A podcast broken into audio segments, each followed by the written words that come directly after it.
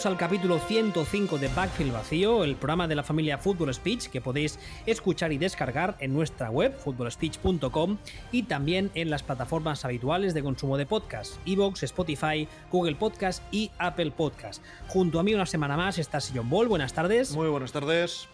Ya sabéis que estamos ambos en Twitter, arroba Ball y arroba wbistuer. ¿Qué vamos a hacer hoy? Después de, ya sabéis que después de la semana pasada que hicimos el análisis, por así decirlo, de las finales de conferencia, esta semana nos queda la semana un poco tonta entre, entre las finales de conferencia y la Super Bowl. Eh, habitualmente se usaba para hacer la Pro Bowl, ese grandísimo partido, esa gran fiesta del fútbol.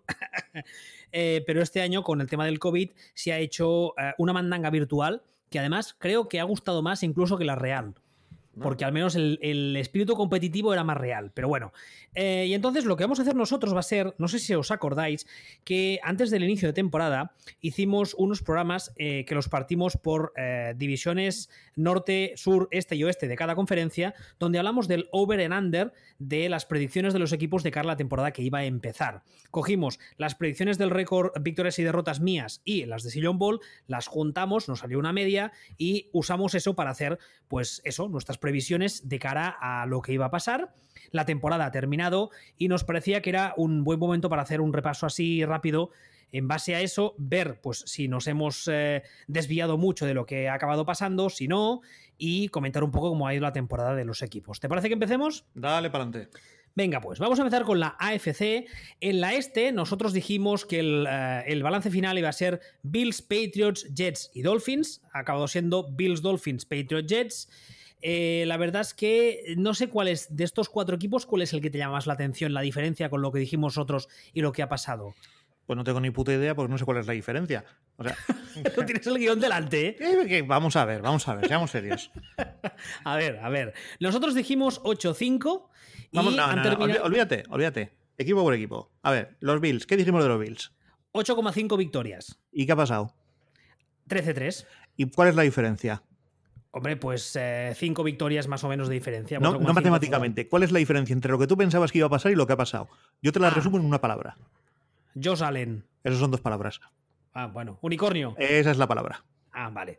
Eh, cierto. La verdad es que yo creo que la historia de estos Bills este año ha sido que todos esperábamos ver cuál era la progresión de Josh Allen y la progresión ha sido, yo creo que mucho mayor de lo que esperábamos nosotros, de los que esperaban los fans de los Bills, el staff de los Bills, Josh Allen y la madre de Josh Allen. Eh, tal cual. Sí. El alcalde, el alcalde de Buffalo, Jim Kelly y, todo el mundo. Y el inventor de las Buffalo Chicken Wings, esas que comen. Es que, de hecho, de hecho, todo lo que ha pasado con, con Josh Allen ha excedido incluso el deterioro de la defensa de Bills, que la defensa de Bills ha sido peor de lo que, de lo que cabía esperar, esperar. Sobre todo los primeros partidos, al final la fueron tuneando un poquito, pero el, el subidón de nivel de Josh Allen, inaudito en la historia, así de claro, ha, sido suficiente como para pasar a los Bills de ser un, buen equipo que se podía meter en playoff y que podía tocar las narices a, a, ser un equipo eh, de 13 victorias indiscutibles. Realmente no ha sido un equipo de ha ganado 13, pero debería haber ganado 9. No, un equipo de 13 victorias. Y ya está. O sea, ese al final. Y esto también demuestra que los equipos son muchas cosas, pero salvo casos extremadamente puntuales, eh, viven y mueren eh, con el rendimiento del quarterback. Sí, ya sé que hay mucha gente a la que no le gusta decir eso, que no se da cuenta de que la importancia del puesto de quarterback cada día va más, pero es así. Si no tienes en esta liga a día de hoy, no tienes un... Mm, quizá no te hace falta tener un Hall of Famer, pero sí un buen quarterback, eh, no vas a ir muy lejos.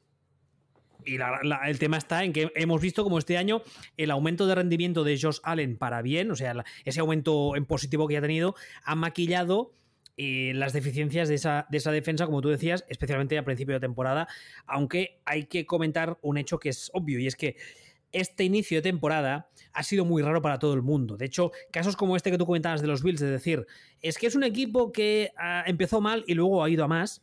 Ha pasado con otros equipos porque, recordemos una vez más, este equipo y esta temporada no ha habido ni training camps, ni OTAs, ni eh, partidos de pretemporada. Sí, Esos partidos que la mayoría no os gustan y que rajáis mucho, pero los que hemos sido entrenadores o jugadores os decimos que son muy importantes, nos decís que no. Esos partidos. A ver, vamos a ver, vamos a ver. Vamos a ver. Dos matices. Uno, cuando hablo de que ha empeorado, me refiero exclusivamente a la defensa.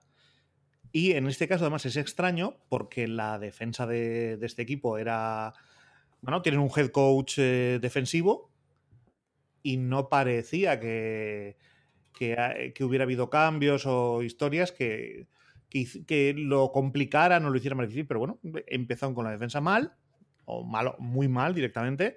Poco a poco lo fueron arreglando y el ataque se, se disparó allí entre las nubes donde vive mi pequeño pony, pero mi pequeño pony con, con cuerno ahí en la frente. Con chapela. Con chapela. No, con chapela no. Este de momento es unicornio de verdad. Ah, no. Este es de. Exacto, este es de verdad. Si tiene chapela o no, ya veremos. El pony con chapela, si acaso es Jared Goff. Este, este de momento es, sigue siendo unicornio. No ha hecho nada para dejar de serlo. El segundo clasificado de esta división han sido los New England Patriots. Nosotros dijimos que conseguirían seis victorias y. Eh, perdón, perdón, lo he dicho mal. Nosotros dijimos que iban a ser los Patriots con seis victorias el segundo. Y eh, los segundos han sido los Miami Dolphins con diez victorias. Que, no te centres en qué orden les pusimos, céntrate en equipo, equipo, que, cómo ha sido. ¿Cómo ha sido? Pues eh, de nosotros dijimos que los Dolphins tendrían 5 victorias y han conseguido el doble, 10. Eh, yo creo que en el caso de los Dolphins, la historia, tanto durante la temporada como de cara a los meses que nos vienen, a los meses que nos vienen, es el tema de Tua. Eh, esta temporada tuvieron a un Fitzpatrick que empezó la temporada como, como un cohete. Luego se le sienta, se le vuelve a sacar a. Hay un par, de partidos que la cosa no rulla y se le vuelve a sacar de Strangis. Este año no tiene contrato porque era un contrato por un año, con lo cual veremos a quién traen. Y ha dicho los Dolphins que tienen intención de traer a otro veterano para que haga un poco más o menos lo mismo. Y con Tua hay ciertas dudas. Legítimas o no, yo ahí no voy a entrar. Yo solo digo lo que se comenta y es que el run run de que los Dolphins podían ofrecerle en un trade o mandarle vía trade a alguna parte está ahí. Luego veremos qué pasa. A mí personalmente todo lo que pase con Tua me importa una mierda y creo que no tiene ni la menor relevancia con lo que son los Dolphins y lo que están construyendo los Dolphins. Hombre, yo creo que la gracia de estos Dolphins a día de hoy es que por fin parece que han encontrado un head coach, en primer lugar, que sabe lo que se hace, y en segundo lugar, que podríamos estar hablando del primer discípulo de Belichick que realmente eh, está a la altura. Y punto. Y punto, eso es toda la historia. O sea, en el momento en el que yo pienso en los Dolphins, los Dolphins es Antonio Flores. No le mentes que este año ya ha sido suficientemente malo. Yo tengo la teoría que nos ha ido mal este año a ti y a mí porque están mentando los muertos. Que ni no, no. Tony Flores, Brian Flores, haz el favor. Bueno, pues pongamos que hablamos de, de Brian. Brian. Oh, qué fácil. ¿De, quién? De Brian Flores. y, los y los salvajes aduceos de Zaba. Vamos a ver. Eh, todo, todo, todo lo que, lo que ha pasado en Dolphins, para mí nace y muere en que eh, Antonio Flores ha cambiado la, la cultura o está cambiando, realmente está cambiando o parece que ha conseguido cambiar la cultura de la franquicia, que está entrenando maravillosamente, que todo lo que está haciendo está ganando partidos por encima de sus posibilidades, por decirlo de alguna forma. De una forma que incluso que el rendimiento de Tua haya sido complicado, que a ver, que oh, es que tú, es que no sé qué, no sé cuánto, pero por Dios, que estaba, que estaba como Chenique hace un año. O sea, que, que, que jiji jaja con Alex Smith, pero, pero tú estaba roto o reventado entero. Y ojo que se le nota, ¿eh? al, inicio de la temporada se notaba muchísimo que mecánicamente no estaba todavía pulido y que la lesión de, cadera le había pasado factura porque tú le veías que no estaba. No, no, no, sus movimientos no eran fluidos y aún estaba un poco. Algo que suele pasar que se comenta muchas veces, que cuando un jugador ha tenido una lesión de importancia, va todavía con ese miedo, ¿no? Como, como que la lesión está todavía fresca, por así decirlo, y te da miedo pedirle al cuerpo el 100%. Y en el caso de Tua yo creo que es, más, es bastante obvio, se veía a simple vista. Veremos este año qué pasa con una, con una off-season, esperemos más normal, que ya veremos. Claro, es que al final dices, ¿cómo, cómo explicas que Dolphins pensaras que iban a sacar 5 o 6 victorias y han sacado 10? No, porque eh, Tua importa una mierda. O sea, de hecho, de hecho, eh, podemos decir que Dolphins han sacado 10 victorias a pesar de que el rendimiento de Tua ha sido malo. O sea, esto es para coger poner a, a Brian Flores a hacerle una vitrina, una vidriera, y allí en la sede de los Dolphins ponerlo como si fuera una, una vidriera de estas mm, del siglo XIII, de, un icono de, de, una iglesia ortodoxa, oh, a Belichick purísimo, sin pecado concebido, y ya está. O sea, ese, eh, el rendimiento que ha sacado este hombre a ese, equipo y el cambio en la cultura, el cambio en la forma de verse a sí mismos y, y todo esto que ha conseguido es, bestial. O sea, es que ellos de hecho estaban ganando 8 o 9 partidos y toda la sensación, todo el discurso, todo, no era de qué coño está pasando, cómo lo estamos haciendo, sino de mm, partido a partido. O sea, nosotros aquí estamos y vamos a ir ganando hasta que perdamos.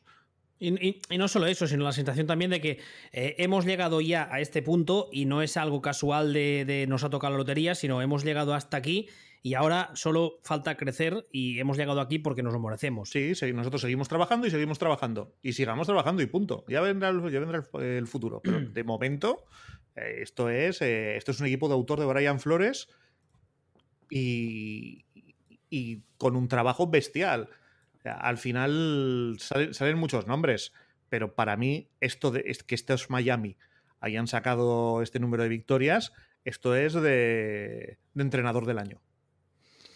El tercer clasificado de la división fueron los New England Patriots, han conseguido siete victorias y nosotros les dijimos, los les pusimos con seis. Pues ahí, ahí, ¿no? Sí, pues han sido. Lo que pasa que la historia de estos Patriots quizá es que son un equipo eh, creo que hay muchos fans de los Patriots que no son conscientes de que es un equipo más en reconstrucción de lo que les gustaría aceptar. Es un equipo sin talento. O sea, es un. E, además, me acuerdo cuando nosotros decíamos, no, van a sacar 5 o 6 victorias. Decían, ¡wow! Belichick, van a sacar 10 con Belichick.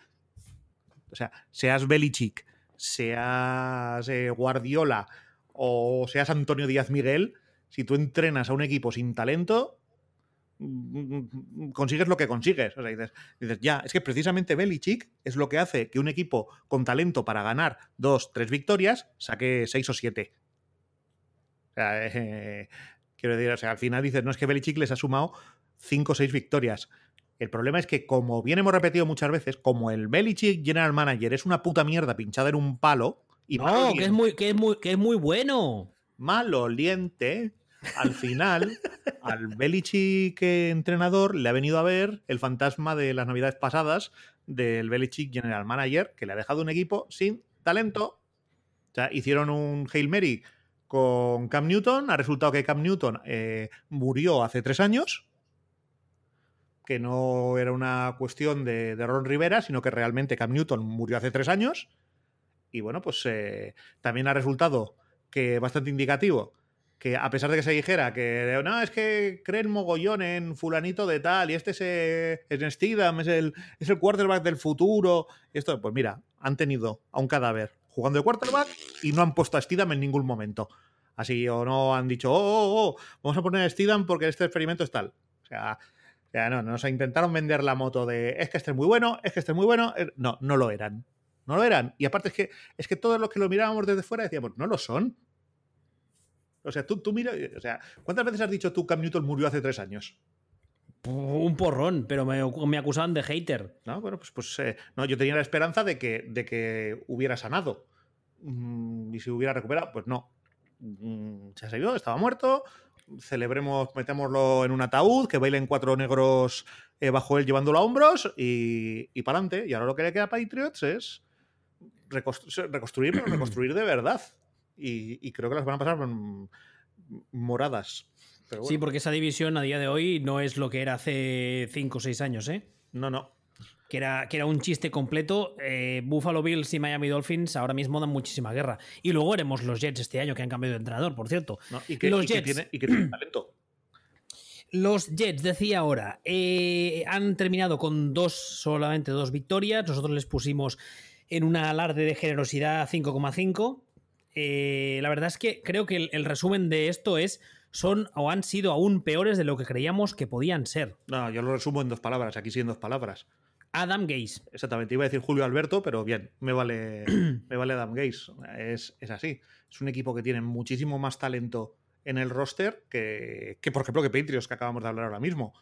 Y dices, y es que uno ha sacado tal, y bueno, pues es la diferencia que hay entre Adam Gaze, que resta, y Belichick, que suma. Pero yo creo que por talento en el roster, el resultado debería ser justo la inversa. Y ahora, ahora pues eh, han, contratado, han contratado a otro, veremos qué pasa, pero a poco que trabaje bien, es que no me extrañaría que el año que viene, no te voy a decir que se disparen, pero casi, casi, casi se disparen. Hombre, dispararse es complicado en esa, como decía ahora, en esa división pero yo creo que en principio eh, tienen talento para ser un equipo mucho mejor de lo que han sido hasta ahora. Al menos dar la dejar de dar la sensación que daban hasta ahora de ser un puto circo y un cachondeo. Sí, olvidar el, concepto hazme reír y abandonarlo. Que por cierto, Robert Sale, que es el nuevo head coach de la franquicia, eh, es, musulmán. Que tú dirás, ¿y a mí qué cojones me importa? pues posiblemente tampoco, tampoco como a mí. ¿Es un qué? Un superhéroe, ¿no? Superhéroe. No, lo digo porque el otro día ya sabes que a la NFL le encanta estas mierdas de la diversidad.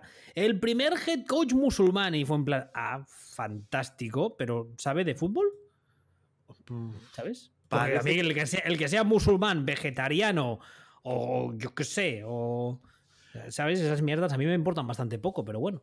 ¿Tú qué? ¿Tú si me hicieras un propósito, un, un, una predicción sobre Sale como head coach, ¿cómo lo ves? Que no tengo ni puta idea. Es, eh, Vaya mierda predicción. No, no, ya, ya, pero, no, pero es que esto, eh, que además creo que lo comenté. Eh, sí, lo has dicho muchas veces, pero yo ya sé que has dicho eso en Twitter y tienes razón, porque los head coaches son novatos, no podemos decir nada porque no tenemos ninguna base sobre la que analizar, digamos.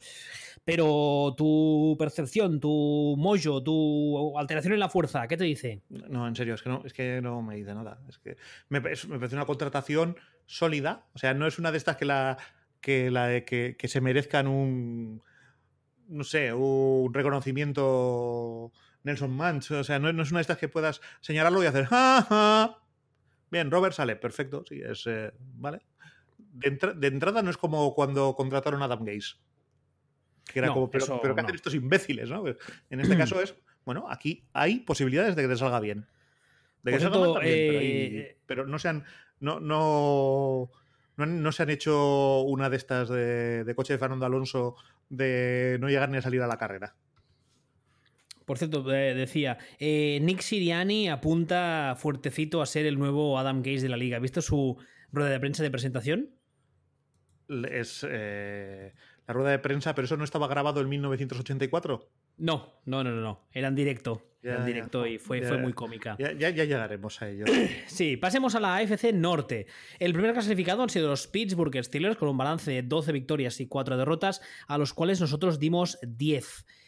Eh, no sé qué pensar de esos Steelers, porque la división. A ver, sí que es verdad que Ravens ha bajado un poquito, Browns han ido a más, Bengals han sido lo que ya esperábamos que fuesen, que serían, pero uh, Steelers no sé qué pensar, ¿eh? Pues que ah, para mí, que es un equipo con mucho menos talento de lo que la gente se piensa que tiene. Entonces, ¿Tomlin dimisión, sí o no? Para, mí no. es que es como, bueno, vamos a ver, ¿qué ha hecho Tomlin? Bueno, tener la mejor defensa de la liga, será un pequeño de. ¿Sabes? Un mérito sin importancia. Y con, y con, con, unas armas en ataque que yo las miro y me dicen, no, no, que Juju Smith Schuster es buenísimo. Y digo yo, no, no lo es. No, es que el otro es bueno. No, es que ojo que bien está jugando Rodlisberger. No, joder, Rodlisberger no está jugando bien, pero no veis los putos partidos. Porque todo el mundo dice que Rodlisberger está jugando bien. O sea, o sea, no, es que. Eh, pero, pero, pero, es que. Pero, en serio. Que. ¿dónde, dónde, ¿De dónde nos sacamos? O sea, cuando la gente. cuando yo digo, Brady no está jugando tan bien.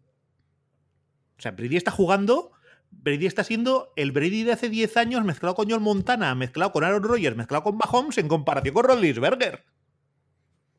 Es que vamos, vamos, o sea, Rodlisberger ahora mismo es de los peores quarterbacks de la liga. Quitando los, o sea, quitando los directamente risibles. Eh, y, entonces, con, ese, con esos mimbres, con eh, mira, a mí me han llegado a decir, cuando yo decía, pero es que, y no sé qué, y la línea, y me decían, guau, guau, pero es que tiene una línea cojonuda, Steelers, mira, está Villanueva. Y yo, ¿me estás vacilando? O sea, ¿me estás, ¿realmente, me estás diciendo en serio que Villanueva es uno de los mejores tackles de la liga? Pero es español o algo. Sí, eh, sí, es español. Además, es español de, los buenos españoles. Que, en lugar que debería jugar de tackle derecho, de, tackle extremo derecho, digamos. ¿Sabes? Es tan español como la tortilla de patatas del Lidl, Nen. Es, bueno, esa es un poco más alemana, creo yo. Pero en ese caso sería decir está en español como Tony Cross. Pero no, como con Juanito Müller. Esa sería la referencia esa, correcta. Esa referencia sí que le he pillado, ¿ves? Esa sería la referencia correcta. Pero entonces, yo para mí, yo veo que tiene esos mimbres y me dice, no hay que echar a Tomlin. Digo, pero tío. Pero tú has Ayer mismo, ayer mismo me, me estaba peleando, entre comillas, con varios fans de los Steelers y me siguen diciendo lo mismo. Que es que el problema es Tomlin. Y yo digo, "Ah, francamente, yo era de los que, lo hemos dicho aquí, yo hace unos años pensaba que el problema era él. Pero con todo lo que ha ido pasando y la cosa, lo que hemos sabido a posteriori, con todos los jugadores que ha tenido, los follones que han creado y tal, yo sigo pensando que el único que mantiene esa cosa más o menos unida eh, sin que se convierta en un puteche total, precisamente ha sido Tomlin. No, y a ver, es una franquicia que tiene, a- tiene Tomlin, tiene a Rodlisberger y le ha dado mando a Rodlisberger por encima de Tomlin para muchas cosas. Y esto lo sabemos. Ha, ha estado teniendo y se han estado cargando coordinadores ofensivos porque le caían mal a Rodlisberger. Y de hecho, el, el- el nuevo, eh, no sé si ya es oficial, eh, que es eh, Matt Canada, ¿no? Es el que era entrenador de quarterbacks. Y dicen las malas lenguas que también ha sido puesto un poco a dedo por Big Ben. Claro, es que al final llegas aquí y dices, ¿y, y- y qué? O sea, eh, bueno, si no haces las cosas bien. O sea, lo que no entiendo es como a nadie, a nadie en esa franquicia, de hecho, casi te diría que a nadie entre sus aficionados se le ocurre decir, oye, y si en lugar de Tomlin dimisión, no sé, ¿no, no habría que decir Rodlisberger dimisión? O sea, ¿no te ha hecho sospechar nada el hecho de que usando como quarterback a tres señoras que han cogido por la calle y se han encontrado en la cola del Lidl, haga nueve victorias y con Rodlisberger haga diez victorias? O sea, no- 12. ¿Eh? 12. merecidas 10, Bueno, digamos. O sea, es un, es un equipo de, de 10 victorias. O sea, ¿no, ¿no te dice nada eso? ¿No sacas tus conclusiones? No sé. Yo es que, yo ya te digo, o sea, yo. Que, que no es negar que, que Tomlin. Que a Tomlin ha sido fornicado copiosamente y de forma violenta en partidos eh, concretos, importantes, por Belichick. Pero claro, Sí, a, ni- a nivel de, de lo que se suele decir eh, X's and O's, tiene sus carencias y no está a la altura de otros, pero yo sigo pensando, y después de lo que ha pasado estos años más, que estaríamos hablando de un entrenador top 10 de la liga por encima de unos cuantos. Uy, top 10 y más bien top 5. Pero, a ver, es un tío que sí, necesita un coordinador ofensivo, porque él es especialista defensivo, como otros, como todos estos del mundo, pero yo echarle en cara a alguien que Belichick ha sido mejor entrenador que él, esto me, me parece igual que echarle en cara a un jugador de tenis que ha perdido con Nadal en Roland Garros. Eh, hay que tener un poquitín el baremo, el baremo en su sitio, ¿sabes? Es como, ¿te gusta el, ¿te gusta el nuevo disco de, de este grupo? Y dicen, es que es un poco peor que, no sé, que el revólver de los Beatles, el Led Zeppelin 4 y el What's Going On de Marvin Gaye. Digo, tú, eres tonto. Tonto, ¿Te gusta esta película? No, es que es peor que El Padrino. Vete a tomar por... ¿Sabes? Eso. ¿Te gusta Tomlin? Es que es peor que Belichick. Digo, Tú eres tontísimo, macho. Tontísimo. Con Mike Ah. McCarthy tenías que estar tú unos años. Ya tardaba en salir. Ha tardado hoy casi, casi 25 minutos en salir Mike McCarthy. ¿eh? Estás, estás bajando, estás perdiendo forma. El segundo clasificado de esta división han sido los Baltimore Ravens con 11 victorias. Nosotros les pusimos primeros, pero eso sí, con 12. Con lo cual, pues eh, la verdad es que la cosa ha ido peor. eh, o sea, ha ido más o menos como esperábamos a nivel de récord, pero a nivel de desempeño eh, deportivo quizá ha ido bastante peor. Y hay una cosa que a mí me llama mucho la atención, que ya la dijimos hace unas semanas aquí, y es el tema del coordinador ofensivo. Eh, Greg Roman en su día fue uno de los, eh, digamos, arquitectos de la ofensiva que Kaepernick ejecutó también y le dio tan buenos resultados, pero le acabaron pillando la matrícula. Y me da un poco la sensación que le está pasando lo mismo en Baltimore. Y que este equipo a nivel ofensivo tiene muy pocas armas y que hay que darle un poco más de ayuda a Lamar Jackson, si no le van a acabar de hundir la carrera, ¿eh? pero bueno, ellos sabrán. Sí, de todas formas, el rendimiento de Lamar Jackson, sin ser malo, o sea, es que ni sin ser malo ni remotamente, pero ha sido top 10 de la liga, no ha sido el rendimiento Mahomes del año pasado. Ya, pero es un poco lo mismo que tú estabas diciendo ahora con comparar a alguien con el mejor. Claro, estamos hablando de que le comparamos con el Lamar Jackson del año pasado, que hizo una temporada espectacular en todos los sentidos y en todas las métricas, y este año ha tenido un buen año, pero comparado con el anterior, dices, eh. Sí, o sea, a ver, que esto no es una crítica a Lamar Jackson. Lo que pasa es que cuando tú te planteas qué equipos son Ravens, lo, lo último que has visto es a un Lamar Jackson que es, pues eso, es eh, como Mahomes o la versión o el nivel de Mahomes en otro perfil de quarterback. Y dices, este tío va a ser el que traiga el equilibrio a la fuerza. Bueno, pasa un año y sí, es un buen quarterback, pero solo es un buen quarterback. No, no es Anakin Skywalker. Entonces, bueno, pues, eh, pues ¿por qué Ravens han estado un poquito por debajo? Pues porque realmente este rendimiento ha estado un poquito por debajo. Con lo que hay, hay partidos que casi ganas sin, sin, sin, bajar del autobús que has dejado de ganarlos, que has tenido que pelearlos. Bueno, pues esto, este matiz ha sido. De todas formas, yo creo que Ravens es un equipo ultra sólido, con un entrenador ultra top, además de los entrenadores que, que son que, más diferencia hay entre percepción pública y nivel del entrenador.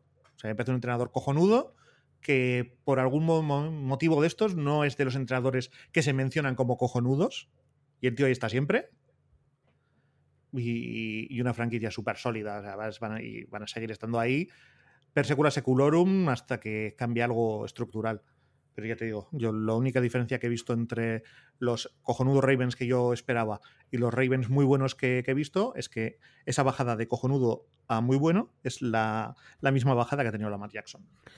Veremos el año que viene, veremos la temporada que viene con eh, esta ofensiva, si son capaces de cambiar algo y sobre todo eh, veremos los próximos meses agencia libre y draft que le traen, qué piezas, qué herramientas, por dónde tiran y en función de eso veremos si Lamar Jackson puede recuperar un poco más el nivel del año pasado o la cosa sigue como este o incluso va peor, que esperemos que no. no creo que estos lleguen a estar malamente tra, ¿Cómo? ¿Me traduzca? Ya, ya, te, ya te contaré. Que no creo que lleguen estar malamente estos. No, yo tampoco. Lo que pasa es que me da, la, me, da miedo eso. Es el, el, playbook ofensivo lo veo muy simplón. Lo veo muy... Bueno, sí, eh, las cosas salen porque el chaval este es muy bueno pero le veo muy, lo veo muy simplón. Pero bueno, a ver si me, igual me equivoco.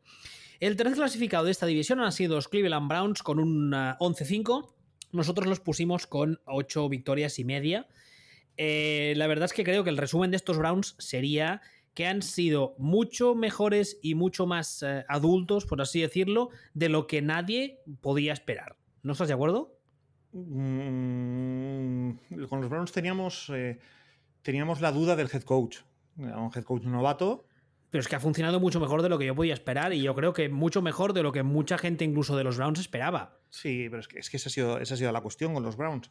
Que el head coach ha funcionado como un tiro, ha mejorado, ha mejorado el quarterback, ha mejorado todos los, todo lo que se hace en ataque, ha, traído sensación de seriedad, sobre todo a. Poco cambio de cultura también, como tú decías antes en Miami. Exactamente. Y, y, esto es lo que ha hecho clic, porque realmente no nos ha sorprendido el nivel de talento de los Browns. No, es que las piezas no han cambiado, son prácticamente las mismas. antes, antes hablábamos de, los niveles de talento y de Steelers. Bueno, pues tú coges la plantilla de Steelers, coge la plantilla de los Browns y la plantilla de los Browns es ultra, hiper, mega mejor que la plantilla de Steelers, por ejemplo. No, es que en defensa está este, este. Vale, vale. Tú fíjate los que tienen en defensa los Browns. O sea, de hecho, el problema que tienen los Browns ahora mismo es la defensa tienen que conseguir eh, hacer clic defensivamente también. En el momento en el que esa defensa, con esas pedazo piezas que tiene, haga clic, estos son un bicho, ¿eh?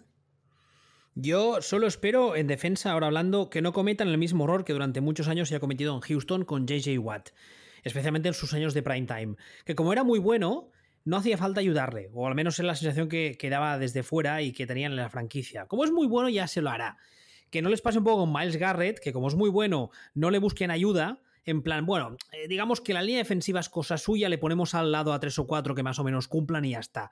Porque entonces este tío tan tan bueno, eh, sí que es verdad que a veces marca las diferencias porque es muy bueno, pero se acaba comiendo dobles y triples bloqueos y aparece de vez en cuando como el Guadiana, en vez de ser una fuerza constante eh, como puede llegar a ser.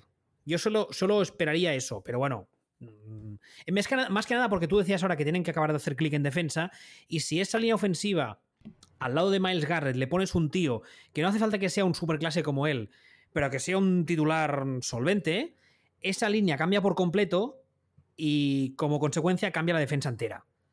Porque ya sabemos todos que en la NFL actual el tener un pass rush potente muchas veces eh, no te diré que te gana partidos, pero te da muchos números. Hombre, ahora mismo los Browns han estado jugando con, con Adrian Claiborne por el otro lado. Es que claro, con todos mis respetos, ¿eh? pero eh, tú coges al uno y lo pones al lado del otro, sí que es muy injusto porque, insisto, Miles Garrett es un bicharraco.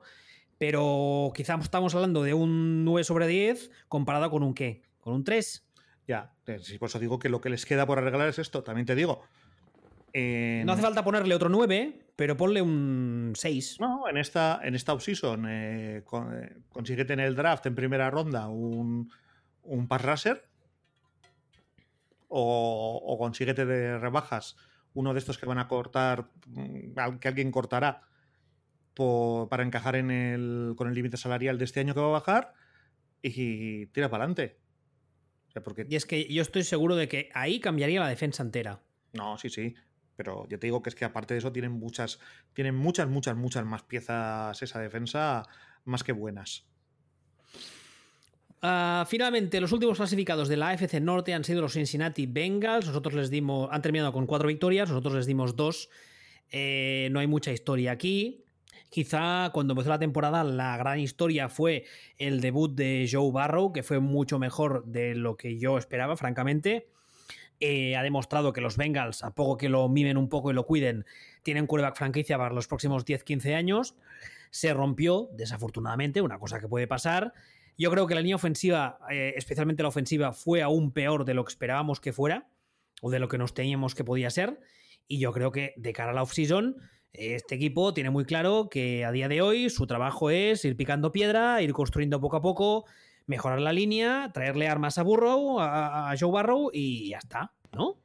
Sí, es que, realmente están donde tienen que estar. Incluso, incluso están marginalmente mejor de, donde tenían que estar. El problema que van a tener es que esa división es complicadísima. Hay, mucho coco, sí. sí. Es una división complicadísima. Pero realmente ellos van haciendo sus cositas. Eh, están incluso, ya decimos, ligeramente por delante de, de donde debían estar. El trabajo ha sido bueno. Se, esperemos, esperemos, esto es lo más importante, que Joe Barrow vuelva entero, que no se les haya averiado.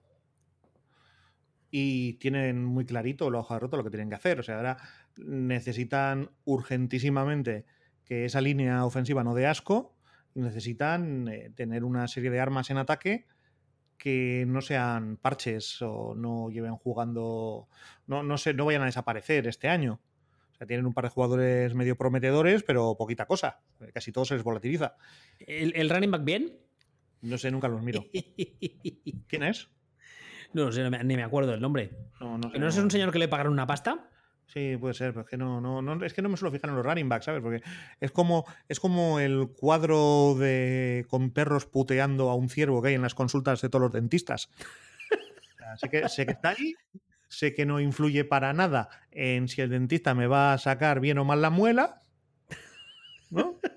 Y sé que cuando uno es muy, cuando el dentista es muy tonto, eh, ese, se, se compra ese mismo cuadro, pero en litografía oficial de Antonio López y paga un dineral, pero sigue sin cambiar nada.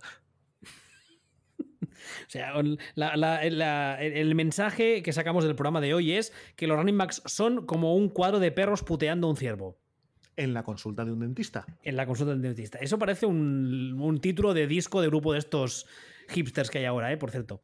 Sí, pero bueno, a ver, que es muy bueno, ¿eh? O sea, que Nick Chaff es muy bueno, que esto no lo, que esto no lo discute nadie, pero es muy bueno para eh, siendo un running back, ¿no? Es ya está, o sea, tiene la influencia que tiene, eh, poquita pasa palabra.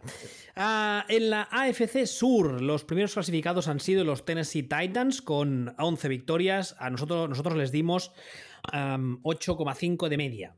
Eh, los Titans. No, pues sé qué Le, no, sé qué le diste tú y no sé qué le di yo. Tú, le eh, tú le diste 7-9 pues, y yo eh, le di 10-5. Pues esa es la cagada que le di las victorias sin fijarme en el calendario que tenía, que tenía un calendario chupado. Yo, yo le di 10-5 y, y sí parece un poquito más, pero vamos, eh, yo creo que la, gran historia de este equipo es, por un lado, Tannenhill, que sigue estando a un excelentísimo nivel y que una vez más eh, recuerda a todos la importancia de caer en el equipo adecuado que te entienda ofensivamente hablando, especialmente en la posición de quarterback. Y en segundo lugar, el tema de, de, Bravel, que, oye, antes hablamos de, de, Brian Flores, pero el primer discípulo de Belichick que lo ha petado tendría que ser Bravel, ¿no? Bravel nunca ha entrenado con Belichick, ¿no? Eh, entrenado, no lo sé si fue asistente ah, brevemente, pero vamos, ha sido jugador suyo y ha mamado el playbook de Belichick toda su vida y sus métodos toda la vida. Hombre, el, playbook no sé si lo será el playbook defensivo. Sí, claro. Porque en ataque. ¿Qué significa eso? No, es que, no, que, es, que es un equipo raro. es un equipo raro. Es un equipo con un, con un head coach defensivo que no tiene una buena defensa, todo lo contrario. Y que en ataque juega de una forma un poco extraña por, por momentos, porque hace... Es que es, es complicado de explicar, porque realmente funciona, funciona medio bien la carrera, parece que funciona bien la carrera, pero no consiguen ganar partidos con la carrera. O sea, lo que hace que sume victoria o derrota, bueno, como por otra parte es verdad, eh, y pasa siempre, es el partido que haya hecho que haya hecho Tannehill, ¿no? Entonces, y esa forma de jugar, pero parece que Bravel se empeña en ser un equipo corredor o ser un equipo de muy de la vieja escuela en ataque. Oh, sí, eso iba a decirte, old school. De hecho, su bigote ya nos indica que... Entonces, se empeña en ser eso y sin embargo, cuando marca diferencias es cuando es otra cosa. Ese, de hecho, cuando perdió el partido que perdieron en playoff fue muy, muy, muy identificativo. O sea, se pasaron todo el partido diciendo: nosotros corremos, nosotros corremos, nosotros corremos, nosotros corremos, somos un equipo corredor. Y hacían dos yardas por carrera, una yarda por carrera. Bueno, pero tienen a Derrick Henry, que es muy bueno. Sí, muy bueno para hacer una yarda por carrera, dos yardas por carrera. Eh, en, en, una situación en la que el rival les dijo: Mira, pues ahora, como que tú quieres correr, yo voy a, yo voy a hacer, mira, no vas a correr que me gane Tanegil. Y entonces, un entrenador que tuviera un poquitín de capacidad de improvisación habría dicho: Ah, que estás pidiéndome que te gane Tanegil. Challenge accepted. Te, voy a reventar. en lugar de eso, lo que hacía era: No, no, no, no, no, no, no. Correr, correr, correr, correr, correr, correr. Y a la puta calle. Eh, no, no, no, lo sé. O sea, no lo sé. Hay veces que tengo la sensación de que estos Titans son un equipo que se han encontrado con victorias y ellos mismos no saben cómo las están consiguiendo. O sea, e-, ellos mismos caen, se, creen esa narrativa, una narrativa que explica sus victorias de una forma que no es como están consiguiendo las victorias. Y, no, no lo sé, no, no, no sé qué pensar de ellos a futuro. O sea, no sé si, si Bravel se, se dará cuenta de, que, de dónde está el problema y cuál es el pasito que tiene que dar o Bravel seguirá, diciendo hemos ganado porque hemos corrido mucho con Derry Henry, que es muy bueno. No, has ganado, por, verás, has ganado por esta, esta, esta, esta y esta jugada de que son las que han conseguido que esos drives acaben en touchdown. Mm. Veremos. Segundo clasificado de la AF Sur, los Indianapolis Colts, que han conseguido 11 victorias. Nosotros les pusimos con 8 y media también, empatados con los. Curiosamente, les empatamos con los Titans y al final han acabado empatando con los Titans. Curioso, mira. Lo que pasa que sí, menos victorias de las que han acabado consiguiendo. Unos eh, Colts que eh, Philip Rivers ya ha dicho que se retira, creo que ya es oficial. Pobre mujer. Y. sí, exacto. Y bueno, ahora faltará ver, faltará ver quién será su quarterback de futuro. Y yo creo que eh, estaremos muchos de acuerdo en que este año precisamente el eslabón débil de ese equipo ha sido Philip Rivers, que en momentos puntuales se le cruzaban los, los, cables y volvía a ser el Philip Rivers de antaño. Si hubiesen tenido un quarterback un poco más competente, y no digo superestrella, digo competente, eh, no sé dónde habrían llegado estos calls, porque para mí Frank Reich es ahora mismo uno de los mejores eh, head coach no solo de la división, que posiblemente sea el mejor, de la liga. sino de la liga, exactamente. es un poco, un poco lo que hemos comentado antes de algún otro. Es, de los head coaches que realmente no, no, se, no se les menciona para. o no se habla tanto de ellos en las listas de, oh, qué bueno es este, pero, pero con, esa, con ese roster y, con todo, pues eh, nosotros mismos infravaloramos un poco la capacidad de este hombre para, sacar jugo a, su plantilla. Pero, pero ahí el error de lectura es nuestro, porque realmente consistentemente Frank Rich está haciendo un trabajo cojonudo en estos, eh, en estos Colts. O sea, consistentemente, no es algo que un año bueno, no, siempre por encima de las expectativas o siempre por encima del nivel de su plantilla. Siempre. Veremos a quién le traen de quarterback, porque claro, uno de los hombres que sonaba muchísimo era Matthew Stafford, que ya sabemos todos que ha acabado en los Rams. Y eh, también se hablaba de Carson Wentz por el hecho de que les une un Ah, pasado Que no, comunitario. olvídate que no, que, que Wentz eh, ¿Qué? Por, por contrato ¿Me, no vas puede- a decir, ¿Me vas a decir lo mismo que con Goff? No se ha aprendido nada, maldita sea. ¿Qué, qué es lo que he dicho yo de Goff? Que tú no dijiste que era intradeable porque su contrato no sé qué, no sé No, cuántos. no, eso yo lo he dicho de Wentz Ah, y eso yo lo o creo. O, y eso yo lo he dicho de Deson Watson. ah, yo no sé por qué estaba convencido que lo habías dicho también de Goff. No, el tema de. O, o igual lo he dicho porque lo que sí que no pensaba es que nadie se atreviera a comerse el contrato. Pero de te lo dije o no te lo dije que en esta liga hay mucho zumbao. No, no, no, no. Te no, lo he dicho no, no. muchas veces, hay muchos de, GM hecho, te, de hecho, te voy a decir más. Si, si lo he dicho de Goff, No lo sé, no, no recuerdo. ¿eh? No, no, yo yo- yo es hubiese, hubiese no jurado que sí, pero no me acuerdo. no estoy- Decimos muchas seguro. tonterías. si lo he dicho, si lo he dicho de Goff, ha sido un error. Hay, hay un error que es no fijarse en qué contrato se come el equipo al que va. Es decir, no es ya el, no es ya el dinero muerto que, que deja en tu equipo. El problema con Goff era un poco quién se va a comer esto. Claro, es que, es que los, los Lions no se comen apenas una mierda de contrato de Goff. No, Entonces, se, lo comen, se lo comen los Rams. Se lo siguen comiendo los Rams, exactamente. Que básicamente, básicamente eh, han pagado para sacárselo de encima. que no tenían ninguna necesidad de hacerlo. No, pero han decidido que preferían eh, buscar un quarterback en teoría sobre el papel mejor. Y sin Y sobre, que- y el sobre que- campo, que es más importante. Bueno, también, sí. Y que eso costaba un dinero y han dicho, pues sí, pues me como el dinero y para adelante. Es lo que hay. Oye, en todo caso, hablamos luego de cuando Sí. salgan los Rams, ¿te parece? Sí, sí, sí, perfecto. A ver, de los Colts querías decir algo más. No, que, que Frank Rich es muy, muy bueno. Y, Bueno, y eso, y a ver qué les trae, qué, qué hacen con el puesto de quarterback, porque con un quarterback medianamente competente y tal y como está la división a día de hoy, eh, yo a este equipo le veo, eh, no te diré campeón de la americana, pero final de división tranquilamente, ¿eh? Con un quarterback, bueno, tanto. Decente, vamos a decir decente, no, no, no uno que haga locuras en plan Philip Rivers, que cada vez que hacía el drop back eh, estabas ay, ay, ay, ay, ay, ay, ¿sabes? Sí, con un quarterback eh, nivel top 10 de la liga. O sea, el, el décimo, un décimo mejor de la liga. Con Matt Ryan. No, es que Matt, Matt Ryan es el, es el ejemplo perfecto de, de competente ni frío ni calor. Que por cierto, otro, otro jugador que se habla de que podría salir de, de Atlanta también, Imposible. así que, Y ese sí que es imposible. ¿estás seguro? Imposible. Ese sí que es imposible, imposible, imposible, Bueno, imposible. cuando lleguemos, cuando lleguemos a Atlanta me lo explicas. Imposible. Vale. ¿Imposible que me lo expliques o que salga? Imposible que salga. Vale. Eh, tercer clasificado de, la di- de- de esta división han sido los Houston Texans con un balance de 4 victorias y 12 derrotas. Nosotros los pusimos. los pusimos con 7,5. Ay, en fin, me río por no llorar porque.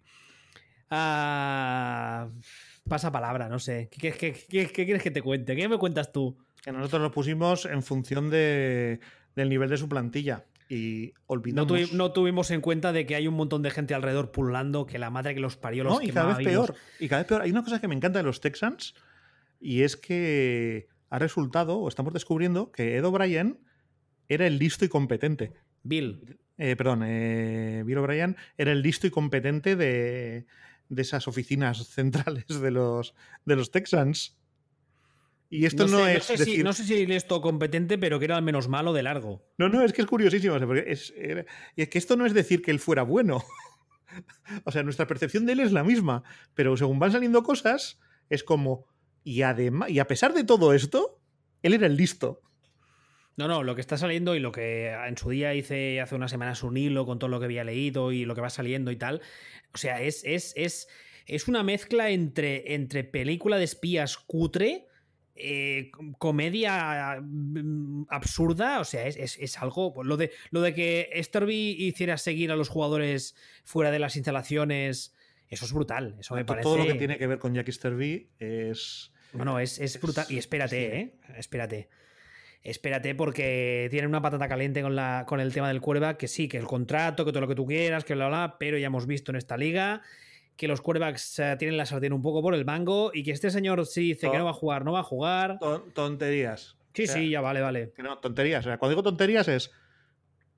Si, si Texas no hace lo que tiene que hacer, que es básicamente eh, decir, me suda un pie lo que tú digas, eh, tú tienes dos opciones, o juegas con nosotros o no juegas. Y se deja pasar el tiempo. Pero sí, sí, sí, es que ahí tienes razón, pero es que hay una cosa que se llama precedentes. No, que Y- acá, a ver, sí, es que tú, te- tú, estás, tú estás agarrándote a, a- Sí, hay una franquicia que son tan idiotas que pueden ceder, que son los Texans, porque han demostrado que son idiotas. Es que no solo el hecho de que puedan ceder, es el hecho de que cualquiera en esta situación, si acaba cediendo, por A o por B acaba cediendo, sacaría, yo qué sé, cuatro primeras rondas, cinco, cuatro primeras y dos segundas, otro jugador, lo que sea. Pero estos tíos son capaces, visto los precedentes, de sacar una sexta y un kicker. Bueno. No, una sexta y un kicker no, pero, pero dos terceras igual sí. Sí, pero quiero decir, eh, al final, eso ya, es que eso ya es irrelevante. Es que Hombre, si a mí me- ¿qué es que quieres que si te yo- diga? te digo por qué es irrelevante, o, o es bastante menos relevante. Porque si yo tengo un Deson Watson y lo, o lo traspaso a otro equipo, ese otro equipo automáticamente pasa a ser un contender y automáticamente pasa a escoger en el puesto 25, como mínimo, todos los años. Y a mí ya me puedes mandar 17 primeras rondas, que si todas van a ser en el pick 27, de ahí no saco un quarterback franquicia en el draft. Salvo aparición mariana o una potra descomunal. O sea, eh, eh, esto no va así. Entonces, al final, si a pocas luces que tengan, me dicen, "Es que han sido cuatro primeras, ya. Eh, el pick 28, 29, 30, 31, 32, 27, 28. ¿Qué, qué hago, yo con, qué, qué hago yo con eso? No, no, puedes seleccionar muy buenos eh, receptores en esas. Ya, ya, ya.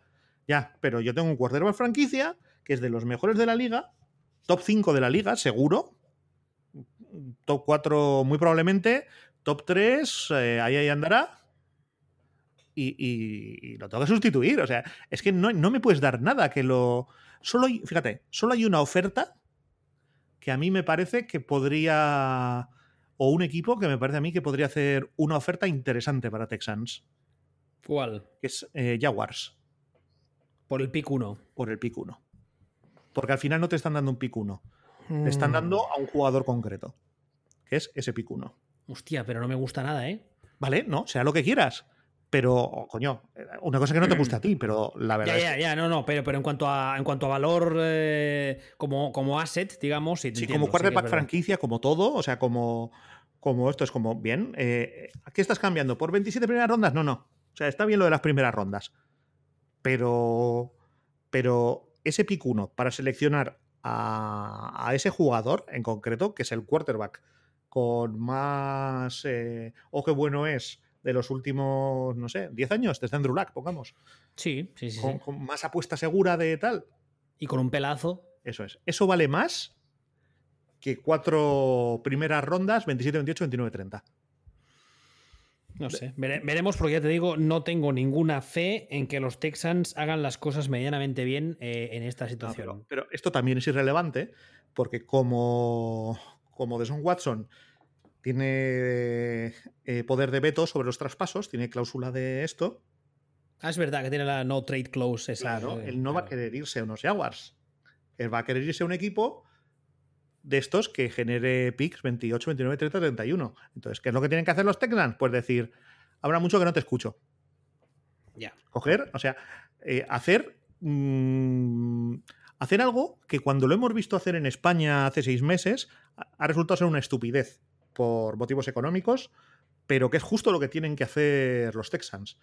Hacer la de Bartomeu con Messi. Que no te vas. Ah, que va- No, no, no, que no te vas.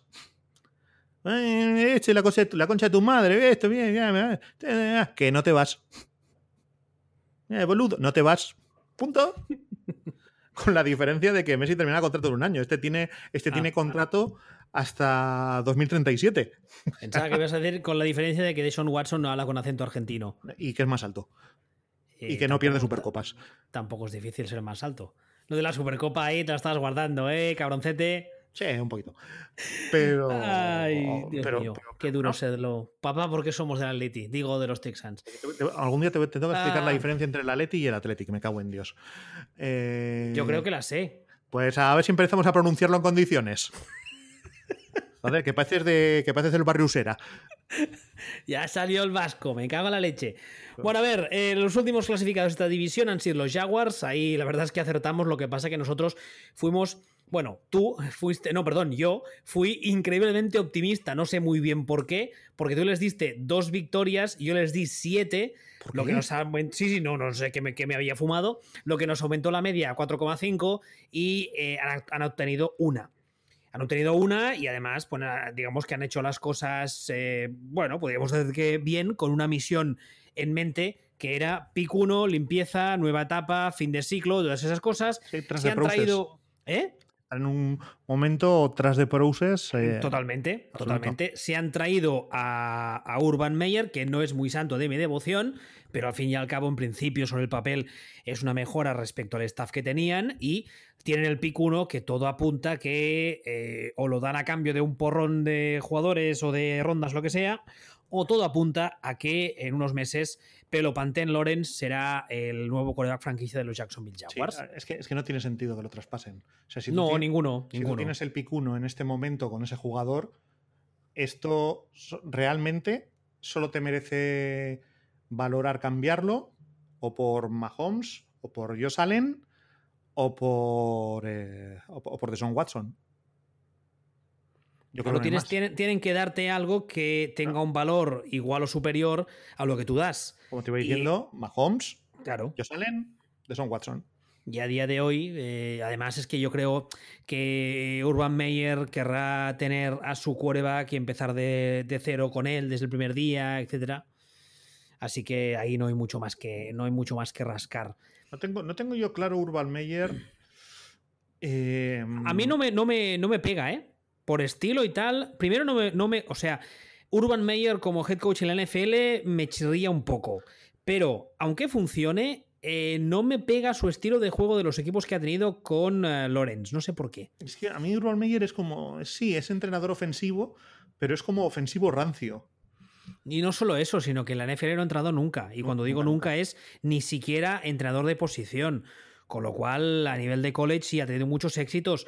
Primero, hace unos cuantos años, y segundo, a nivel de college. Pero, he hecho muchas... muchos éxitos realmente porque cada que tenía un éxito luego se lo anulaban por haber hecho trampas.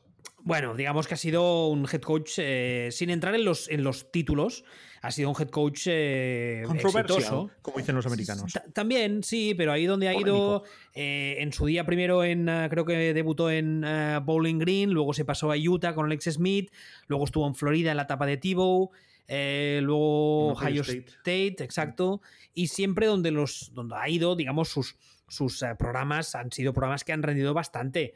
Pero a mí, ¿qué quieres que te diga? Eh? Yo creo que. Sí, o sea, yo, a ver, yo le veo un. Yo le veo que siempre ha tenido programas con un juego universitario o school y, además, y además muy universitario, muy poco adaptable a la NFL. Exactamente, o sea, esto, que luego no quiere decir que el tío no sea muy bueno, nos sorprenda a todos y sea capaz de adaptarlo todo, todo y, nos digan, no, es que yo jugaba así porque estaba en la universidad y tenía estos jugadores, y en la NFL voy a jugar así porque tengo estoy en la NFL y tengo estos jugadores. Sí, sí, pero totalmente posible. Pero de, pero de entrada, eso que estoy mm. diciendo, es como, sí, es ofensivo, pero es ofensivo de este. Es ofensivo de, de, de o sea, es de, juego universitario de, la vieja escuela de, 1970. Muy de, muy de college. O sea, cosas que funcionan muy bien en college. Bueno, de lo que, de lo que era el college antes, de hecho. Sí, sí, pero que la, la NFL, ¡ij! no veremos, sé. Veremos si le funciona. O sea, tengo, tengo mucha curiosidad, ¿eh? primero, veremos si, si, si, cambia su forma de jugar. Y, y, dos, si no la cambia, veremos si, si le funciona, porque va a ser. Eh, si, si juega como está jugando en la universidad, va a ser un equipo que va a jugar diferente a todos los demás. O sea, estamos hablando ahora de, de los Titans, nada que ver. O sea, esto, esto es otro rollo. Esto va a ser eh, bienvenidos a, los Steelers de 1975. Más o menos. A ver, a ver, a ver. sería, un equipo, oye, igual a base de que todos los equipos se preparan para, para defender otro tipo de juego, este lo peta porque nadie está preparado para esto. También podría ser, pero también te digo que eso en la NFL suele durar poco, porque es una liga que tiene una capacidad de adaptación muy rápida y eso le durará poco. Pero bueno, oye, la verdad es que es un equipo que de entrada me genera mucho, mucho interés de cara al año que viene, que, ya, que ya es algo. Curiosidad, que es algo que no han generado los Jaguars en 15 años. Exactamente. Curiosidad probablemente para dos, tres partidos, no más, pero curiosidad. Bueno, veremos. Y finalmente en la AFC Oeste, los campeones de la división han sido los Chiefs con un balance de 14 victorias y 2 derrotas. Nosotros les pusimos 11, 11-5. Además, aquí coincidimos ambos, los dos le dimos 11-5. Eh, bueno, eh, aspirantes a la Super Bowl una vez más.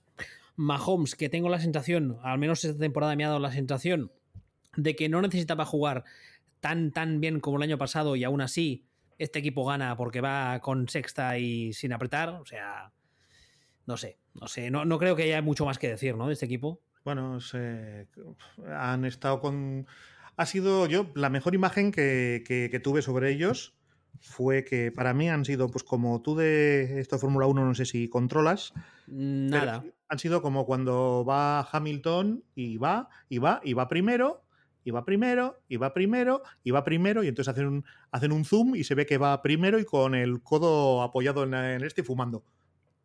Sí, sí, con una mano en el volante sin esforzarse, tal cual. Y, de repente, y llega un momento que cogen, eh, pasa no sé qué, espera, que se le ha salido una tuerca, uh, que ahora va segundo, pero ahora pasa entonces dice, ah, perdona, mejora 17 segundos por vuelta y dice, bueno, ya vuelvo a estar primero, otra vez a fumar el cigarrito es, esa sensación. O sea, yo nunca he tenido esta sensación viendo un equipo de NFL de que iban con el freno de mano echado, controlando en plan, bueno, vamos a intentar que no nos cansemos, vamos a intentar que no se rompan nadie, esto. O sea, la sensación de superioridad es brutal.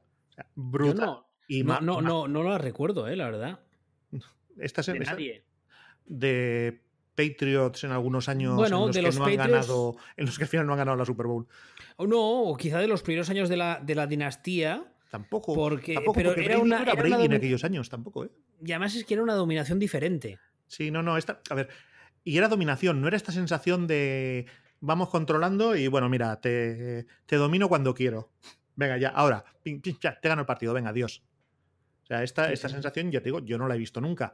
Y mm, Mahomes, yo hay serias posibilidades de que dentro de 10 años hablemos de él como el mejor quarterback de la historia. Si, sobre todo si nos olvidamos de la chorrada de Uy, ¿cuántos anillos tiene? Pero, pero como jugador puro y duro, hay serias posibilidades de que sea el mejor quarterback de la historia. Lo que le convierte en el mejor jugador de NFL de la historia. Segundo clasificado de la AFC Oeste, los ah, Las Vegas Raiders con 8 victorias, 8 derrotas. Nosotros les pusimos con 7-9. Eh, También coincidimos ambos, así que oye, aquí bien, bien, bien. Estuvimos, finos aquí. Eh, lo que me hace más gracia de estos Raiders es que Derek Carr, año tras año, sigue jugando a un nivel muy bueno, o sea, bueno barra muy bueno. Sí, eh, y siguen sonando los rumores y que el run run y que igual lo mandan y que igual trade y que no sé qué. Antes, antes hemos hablado de que he citado a Matt Ryan como, como perenne jugador top 10, pero que en realidad no genera tal y cual. No me acuerdo de qué equipo estábamos hablando, de, los, de los Colts. Imagínate a estos Colts con Derek Carr. Lo petan. Claro, es que eh, al final, bueno, y hay otra cosa que me encanta y es, habrá que empezar en algún momento a hacer las bromitas que se hacían con Jeff Fisher, habrá que empezar a hacerlas con, con Gruden, ¿no? Hombre, ¿cuál, es el balance de Gruden? Espérate, voy a mirarlo porque los últimos años no es que haya sido tampoco. ¿Cuántos añitos lleva Gruden en los Raiders? Este, este habrá sido el quinto ya, ¿no? No, yo creo que no tantos. ¿No? ¿Cuatro? Yo creo que, yo creo que cuatro. A ver, espérate, te lo miro. es que eh, dices al final, mm, ¿qué, está, qué está aportando? Mira, este, perdón, este ha sido el tercero ¿Este de Gruden, yo pensaba que era más. No, no, no. Eh, y han sido 4-12, 7-9, 8-8. ¿Y, ¿Y qué? es que eh, no lo olvidemos que cuando llega este señor, en ese equipo, en ese equipo hay una serie de jugadores y se han conseguido unos resultados que él no los ha igualado todavía. Hombre, la temporada anterior a que se peten a Del Río, o sea, la anterior, antes de que llegue Gruden, es 6-10, es mala, pero la anterior a eso es un 12-4 y pierden en Wildcard. Y básicamente con la misma, con la misma plantilla. Bueno, con la misma plantilla no, porque ya se, ya se encargó Gruden de empeorarla según llegó. Sí, sí. Entonces. eh, o De todos modos, francamente, ¿eh? yo, yo fuera ah, Derek Carr y es para coger y decir, oye, mira, iros a la mierda un poco, mandadme donde queráis, dejadme en paz. mándame a los Texans. Ver, tampoco es eso. Que ya, tuvimos- ya, ya, ya maltratamos psicológicamente y físicamente a un Carr. No hace falta hacerlo con No, es otro. que estaría bien. Mandadme donde queráis. Bueno, pues mira, tenemos un acuerdo con los Texans. No, no, no, no, no, no, no, no. no. o sea, como lo de Matt Patricia. ¿Dónde, ¿Dónde quieres ir? A cualquier sitio. Perdón, lo de Menos Matt, ahí. lo de Matt Stafford. ¿A dónde quieres ir? A cualquier sitio menos a donde esté Matt Patricia. que eso lo has oído. Hombre, ha sido, eso me, me parece brutal esa noticia, pero eh, ¿quién, o sea, ¿quién puede culparle? Pero bueno, luego, no, luego no. cuando hablemos de los... de- sí, es que esa, esa es- esa es muy buena. Ah, los Raiders, pues eso, dijimos 7-9, 8-8, mm, no hay mucho más, francamente. Pues mira, yo, yo este año, o sea, yo este año me voy a arriesgar. Voy a decir que van a hacer 8-8 o incluso 9-7. Ojo, cuidado. petándolo mucho. Eh, si están en 9, ya está. El tope absoluto, yo creo, de Gruden sería un 10-6 si todo le fuera absolutamente bien y que les partieran la cara en, en Wildcard. Pero esto, esto es Gruden. Sí. Y ese es Jeff Fisher sin bigote y con la peluca de Chucky. Le quedan, por cierto, 7 años de contrato. Recordemos, el contrato era por 10 años, 100 milloncejos, todos garantizados. ¿Eh? ¿Todo bien, eh? Fascinante, macho. ¿Eh? Todo bien. Bueno. Tercer clasificado de la AFC Oeste han sido los Angeles Chargers con 7 victorias, 9 derrotas. Nosotros les dimos 9,5. Yo creo que eh, nosotros dos no éramos conscientes de lo terriblemente incompetente que ha resultado ser Anthony Lynn como head coach. Sí, o sea, yo creo que lo éramos, pero no, no, No sé si a tanto, este ¿eh? punto. O sea, es, eh, es, eh, hasta cierto punto son los Browns de hace dos años. O sea, es, quiero decir. Es que, es que además, cuando nosotros hicimos el programa de, de pretemporada, evidentemente no se había jugado y este año, como decía antes, no ha habido precision, con lo cual no sabíamos hasta qué punto ah, Herbert era bueno, que lo es y pinta que lo será mucho. Sí, y sí. aún así, Anthony Lynn ha sido capaz de hacer menos victorias con este equipo de las que le mm, pronosticamos nosotros y mucha gente. Bueno, nosotros y todos. O sea, es que es, es otro caso, por eso digo lo de, lo de los Browns. O sea, es otro caso que es un equipo por, por, por talento en sus jugadores, top 5 de la liga. Mm, Y, y ya está. es, y, y no entiendo por qué el año pasado no se lo cargaron y este año han sufrido las consecuencias de no cargárselo. Tienes un mal entrenador. Pues la paciencia puede servir cuando con un entrenador, cuando el entrenador es muy nuevo, no ha tenido tiempo a hacer las cosas y tienes dudas. Aguantar por aguantar a un entrenador que ya te ha demostrado que es malo, aunque lleve poco tiempo, un poco lo que han hecho los Jets, es una imbecilidad supina. Y esto, es lo- que hay. Y Anthony Lynn había demostrado de sobra que es uno de los peores entrenadores de la NFL. Y cuando digo los peores, es de lo, volvemos a volvemos a Andrew Gaze. Es el único que le, que le compite. No le gana la posición, pero el único que le compite. Entonces, Adam. eh, Que le has llamado Andrew, lo has ¿Eh? bautizado. ¿Eh? Has dicho Andrew Gaze, es Adam. Adam Gaze. Es que, no, Bueno. uy, Andrew Gaze. Por Dios, qué referencia. Esta es una referencia vieju- viejuna, ¿eh? Ah, espérate, que me he perdido. No, no, esto es. Esto es una referencia viejuna de baloncesto australiano. De los, La madre que lo de los parió. 80, ¿eh? 90. Se trata de la superestrella del baloncesto australiano de aquella época. Ah, sí. El, el Sí, sí, sí. subconsciente se me va. Ya estoy mayor y ya los nombres me bailan. No, te lo juro, que lo sido sin, sido sin querer. Bueno, Adam Gaze, te hemos entendido. El señor ese de los ojos saltones en los Jets. Exactamente, sí, el juez Doom. Bueno, pues eh, esto, es lo que, esto es lo que hay, esto es lo que han hecho los Chargers y yo supongo que el año que viene los Chargers, solo por cambiar de head coach, pues se dispararán a lo bestia para arriba. Insisto, solo, solo gracias a, a cambiar de head coach. Pues como, porque básicamente va a ser un, como un barco que, que suelta el ancla. Y finalmente en la AFC Oeste, los Denver Broncos han terminado con 5 victorias, 11 derrotas. Nosotros les dimos 8. También en un ataque de optimismo por No, nuestra no, parte. no creo que sea- no creo que fuera un ataque de optimismo. ¿eh? ¿No? ¿Tú, ah, crees que- bueno, han tenido muchas lesiones de importancia Eso- además. eso- eso sí que creo que ha sido. Y en defensa sobre todo. Claro, se perdieron a. Perdieron a su principal hombre defensivo, tanto dentro del campo como fuera, que fue la jornada 1, ¿no? Claro, es que al final eh, yo los, los Broncos con todas las limitaciones que tienen, que básicamente juegan sin quarterback, sí que me parece un equipo muy bien entrenado, muy sólido y con que este año han sufrido el efecto cementerio indio. O sea, no, no le daría muchas más vueltas. ¿Qué ha con los Broncos? Una cantidad de lesiones. Todos esos chistes de lesiones de los Chargers de toda la vida, de todos los años, pues este año les ha tocado a, les ha tocado a Broncos y yo creo que, ahí empieza y termina el análisis. Y que no tienen quarterback. Bueno, pues pasemos, no, pasemos a la conferencia nacional. En primer lugar, la NFC Este.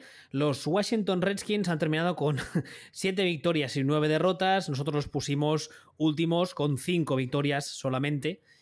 Eh, esta división ha sido un despropósito completo, ¿eh? Esta división ha sido un despropósito. Y de hecho, de hecho, nosotros, o sea, los Redskins han sido justo lo que pensábamos o yo pensaba que iban a ser. Es que como en su división ha habido equipos tan tan horripilantes, eso les ha hecho subir un par de partidos en, victorias, pero han sido lo que yo pensaba que iban a ser, una defensa seria, sólida, formal. O sea, ahí está el tándem, está eh, Ron Rivera y el coordinador defensivo es, Jack del Río. O sea, ahí hay gente que sabe lo que hace. O sea, que sabe de qué va, sabe de qué va esta película. La defensa ha estado bien o muy bien, es decir, muy bien. Eh, el ataque Básicamente es que esos son otros que juegan sin quarterback. el ataque ha sido, ha sido un cachondeo y, sumando lo uno y lo otro, yo pensaba que iban a estar en 5 o 6 victorias. Bueno, han estado en 7, les ha dado para ganar la división gracias al desastre ajeno y, bueno, pero yo creo que sí que han sido un poco lo que esperábamos. O sea, que llegara Ron Rivera y dijera, esto desde hoy deja de ser un puteche. ¿Para cuándo la película de Disney? ¿La de qué? La de, de los What the Fuck. Ryan Gosling como Alex Smith sin pierna, eh, Rivera con cáncer que lo supera, eh, el, owner, los abusos, el nombre, lo tiene todo para una película de Disney, macho. Mira, si, si me contratas a Edward James Olmos para hacer de Ron Rivera, yo compro. Pero está muy mayor. Me da igual. la solución siempre es Edward James Olmos. Ay, en fin. Eh, el segundo clasificado de esta división, New York Giants, con 6 victorias y 10 derrotas. Nosotros, curiosamente aquí, pues acertamos un poco, les pusimos 5,5. Eh, estos Giants eh, tampoco tengo muy claro.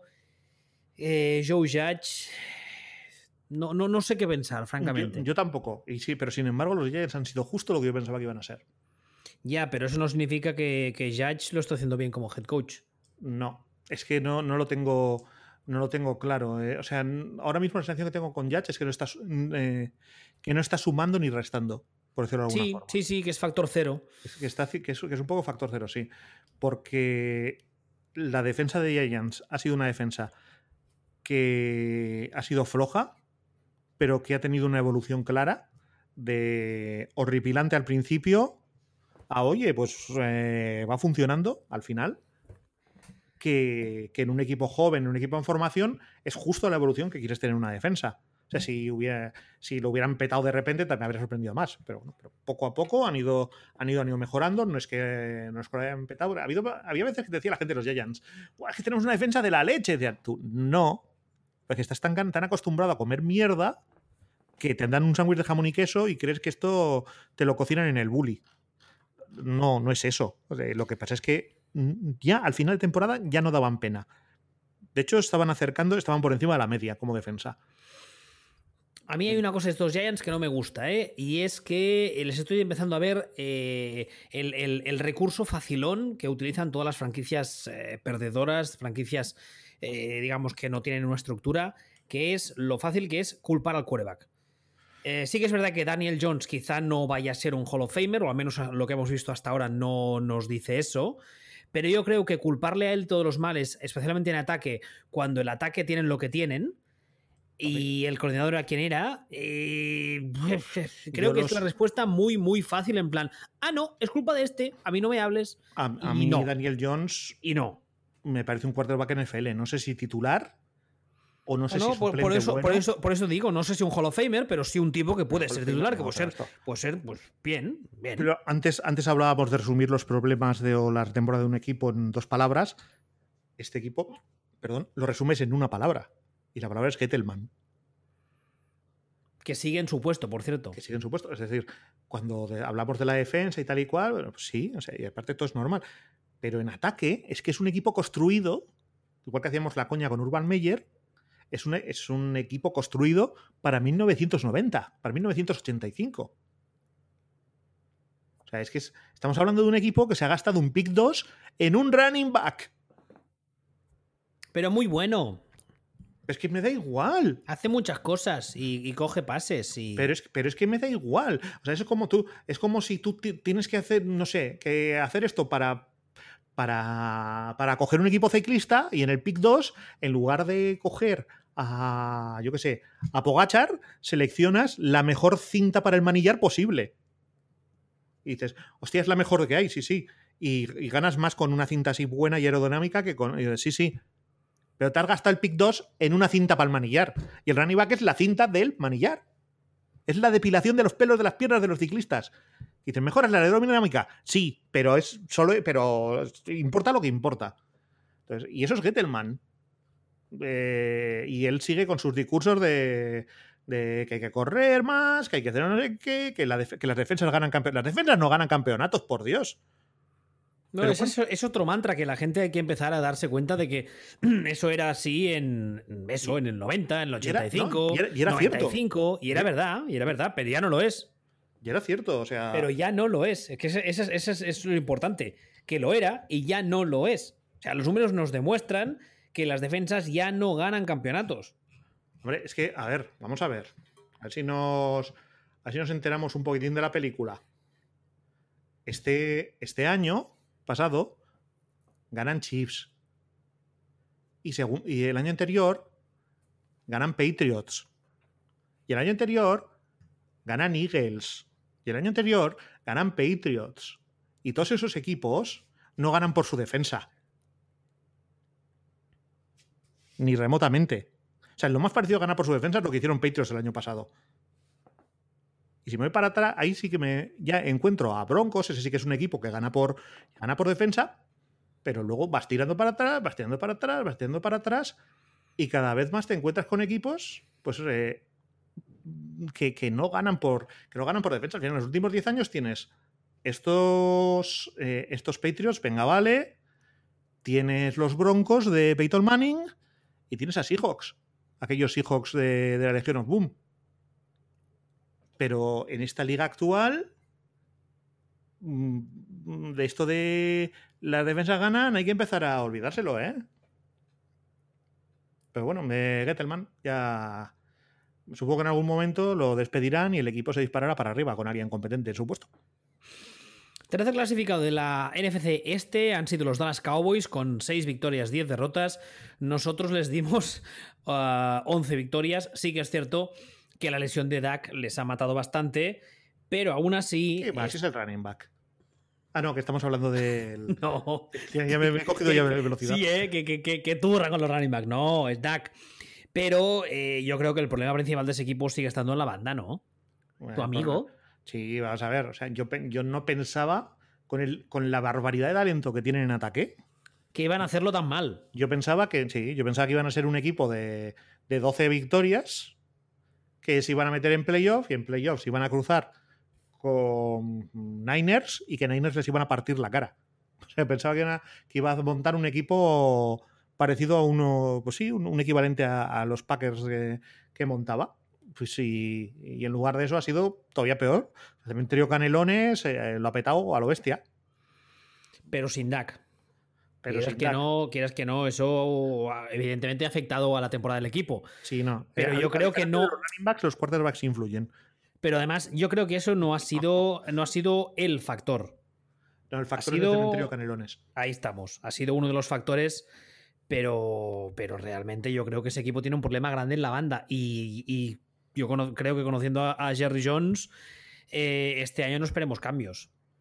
No, eh, ya ha dicho que ha dicho que sigue. De hecho, ya le ha hecho, le ha vuelto a hacer la misma oferta que le hizo el año pasado a Dak Prescott. Se la ha vuelto a hacer. Sí, por el mismo número de años. Todo exactamente igual. Que justamente era, era posiblemente el mayor escollo para, para, aceptar la oferta. Y le han puesto, le han vuelto a presentar la misma oferta con los mismos años. Que es eso que dices, aquí hay alguien que no ha pillado el tema, pero bueno, ya su futran tú, es su problema. Exactamente. Último clasificado de la NFC este, los Philadelphia Eagles, con 4 victorias, 11 derrotas. Nosotros los pusimos con 10 victorias.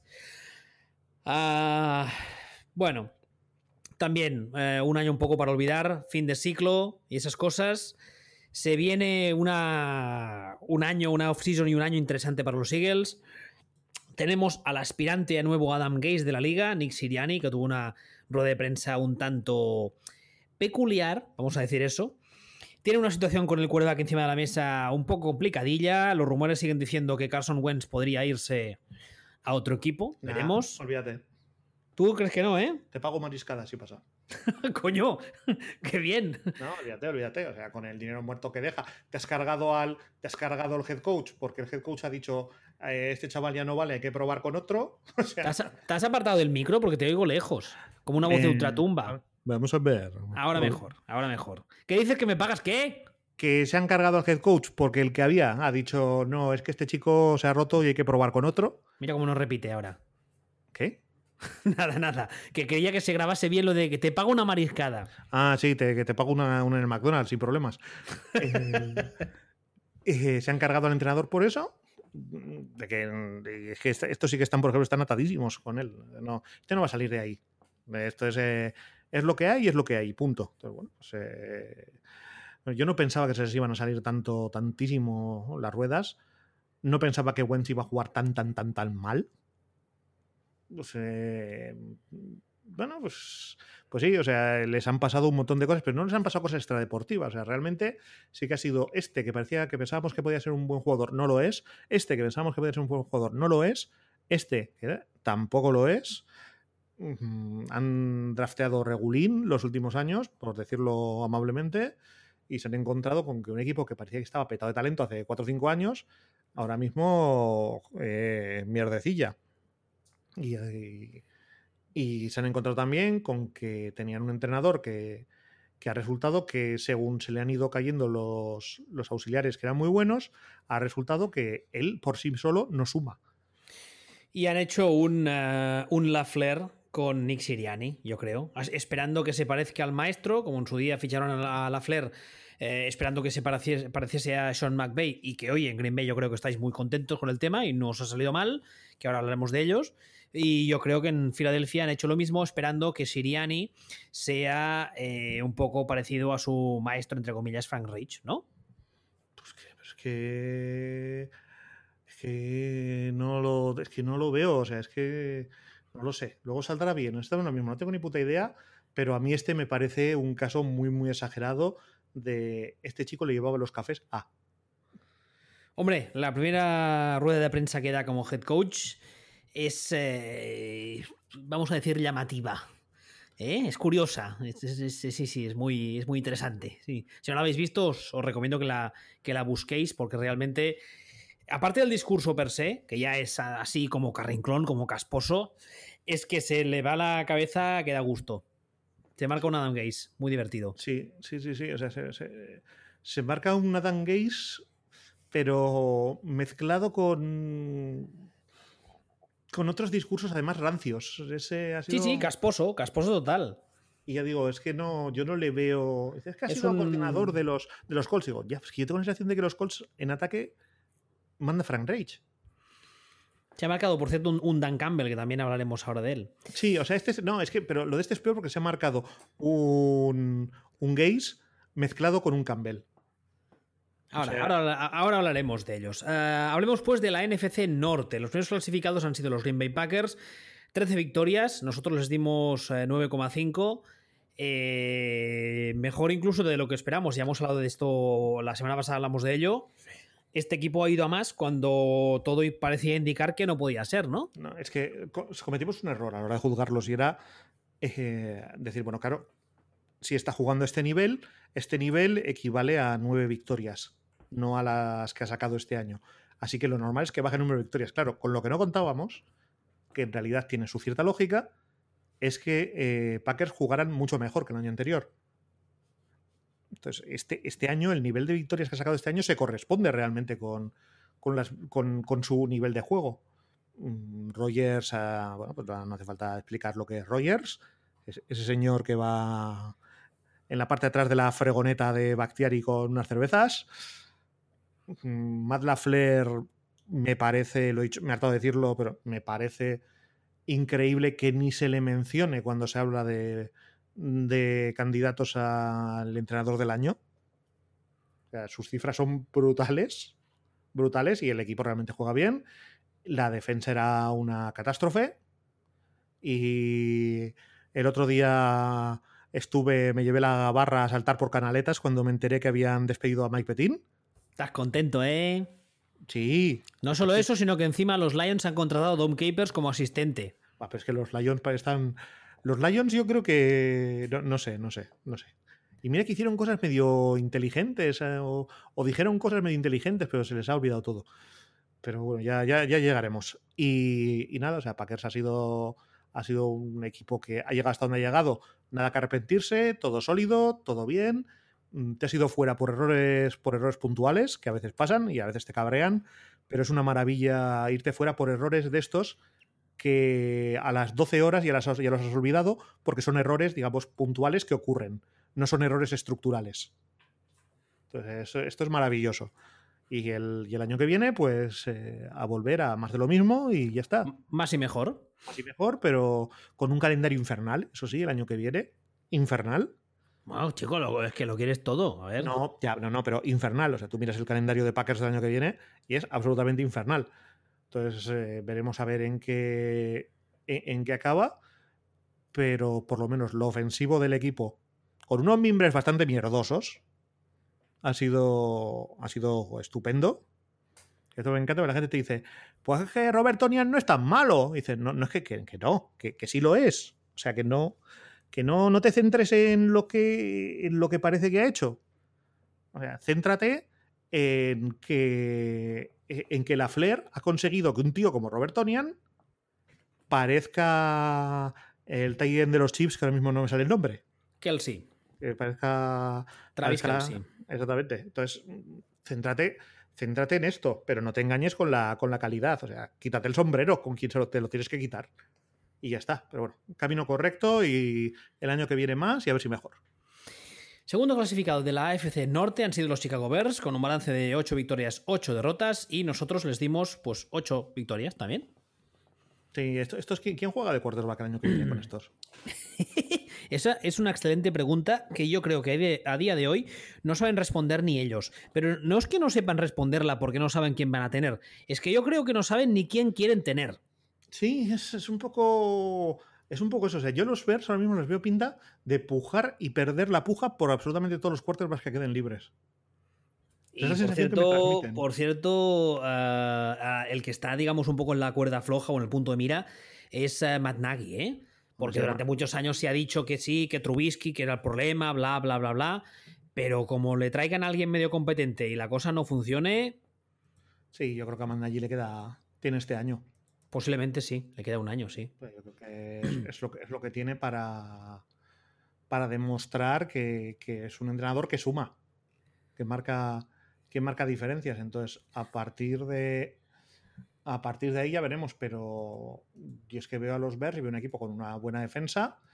Veo una defensa que de hecho se está acercando al momento en el que deja de ser buena. O sea, quiero decir, mm, lleva siendo buena un número de años suficiente como para que empezara a notar bajón. Veo mimbres en ataque medio correctos o medio bien y, veo que tienen un problema con el, un problema con el quarterback. es, otro equipo que ha sido exactamente el equipo que pensábamos que iba a ser. Sí, sí, además lo, lo aclavamos, ¿eh? le dimos ocho victorias. Sí, pero que, al final puedes, puedes fallar en el número de victorias porque pasan cosas, ¿no? Pero es que han sido tan exactamente, tan justamente el equipo que, decíamos que iban a ser, que, bueno, y, sin embargo el año que viene ahora mismo no tenemos ni puta idea de qué equipo van a ser. No, no, no, no ni mucho menos, ¿eh? Porque no sé por qué tengo la sensación de que va a haber de que va a haber movimientos en, ese roster, en esa plantilla. Veremos. Eh, tercer clasificado de la NFC, de la NFC perdón, Norte, los Minnesota Vikings, con un balance de 7 victorias, 9 derrotas. Nosotros les dimos en un alarde de generosidad 10 victorias. Yo pensaba que iban a notar mucho menos las bajas que tuvieron el año pasado. Así, así de claro. Eh, empezaron el año fatal, fatal. Les costó les tocó, costó muchísimo hacer clic y cuando hicieron clic no lo hicieron del todo, siguieron notando demasiado las bajas que habían tenido. O esto para mí, yo este tal, tal vez sea el equipo que sin, sin ser, sin hacer el ridículo, como los Cowboys, más decepcionante me resultó. Por Eh, cierto, perdona, que te he cortado. No, que iba a decir que es que, que no me parece que estén, que no están en el mismo escalón que los Cowboys y este tipo de equipos que se les salen las ruedas, pero yo era un equipo que pensaba que estaba a nada de poder pelear el anillo y en lugar de caer hacia la derecha, cayó hacia la izquierda. Y por cierto, eh, desde ayer ha empezado a sonar, y yo por la gente que lo dice y lo que se dice, yo creo que es algo más que un rumor, no sé si acabará pasando, pero creo que es algo más que un rumor, la posibilidad de que San Francisco llame a Minnesota y, y pregunte, oiga, el, el Kirk Cousins este que tienen ustedes, ¿qué nos piden? Bueno, si yo fuera lo, si yo fuera si yo fuera Niners, lo hago mañana. Sí, ¿no? Sí, sí, o sea, eh, este chico Kurt Cousins eh, es tal vez el tal vez el quarterback más, infravalorado, más de la liga.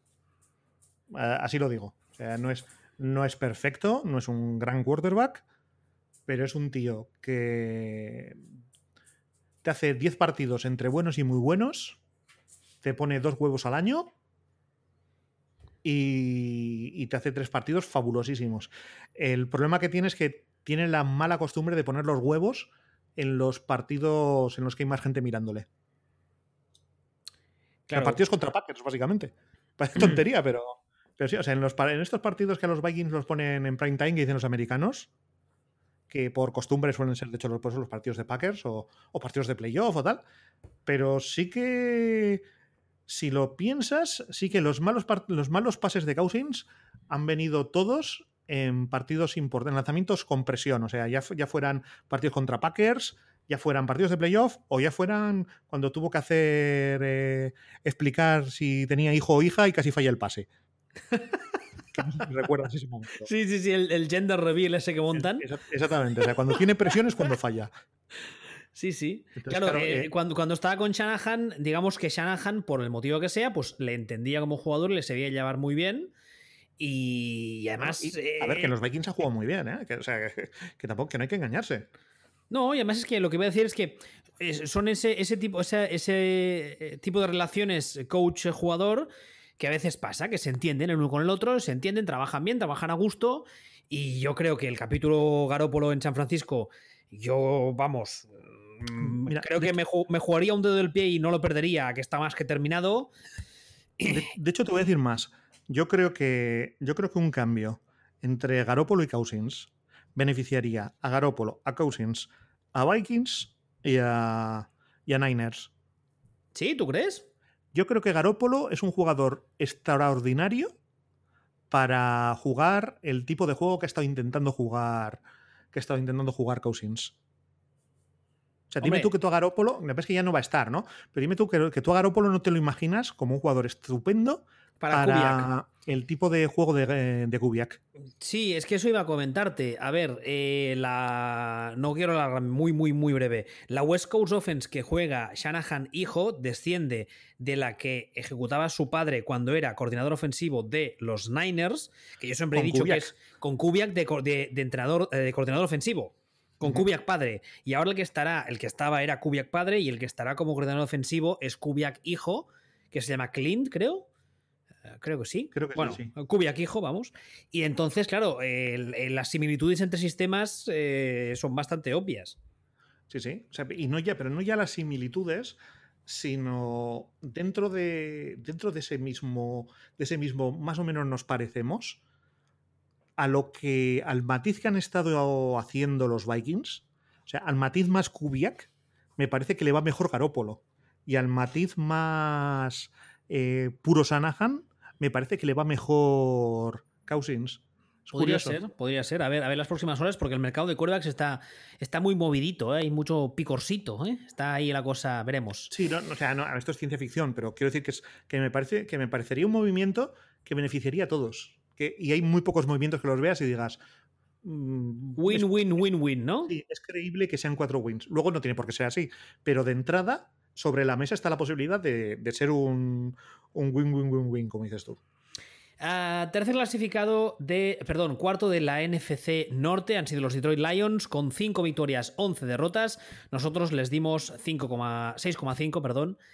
Y bueno, en el caso de los ah, Detroit Lions también, como decíamos antes, nuevo head coach que parece sacado de la chaqueta metálica. La rueda de prensa inicial dio un poco de bochornillo, ¿eh? de vergüenza ajena.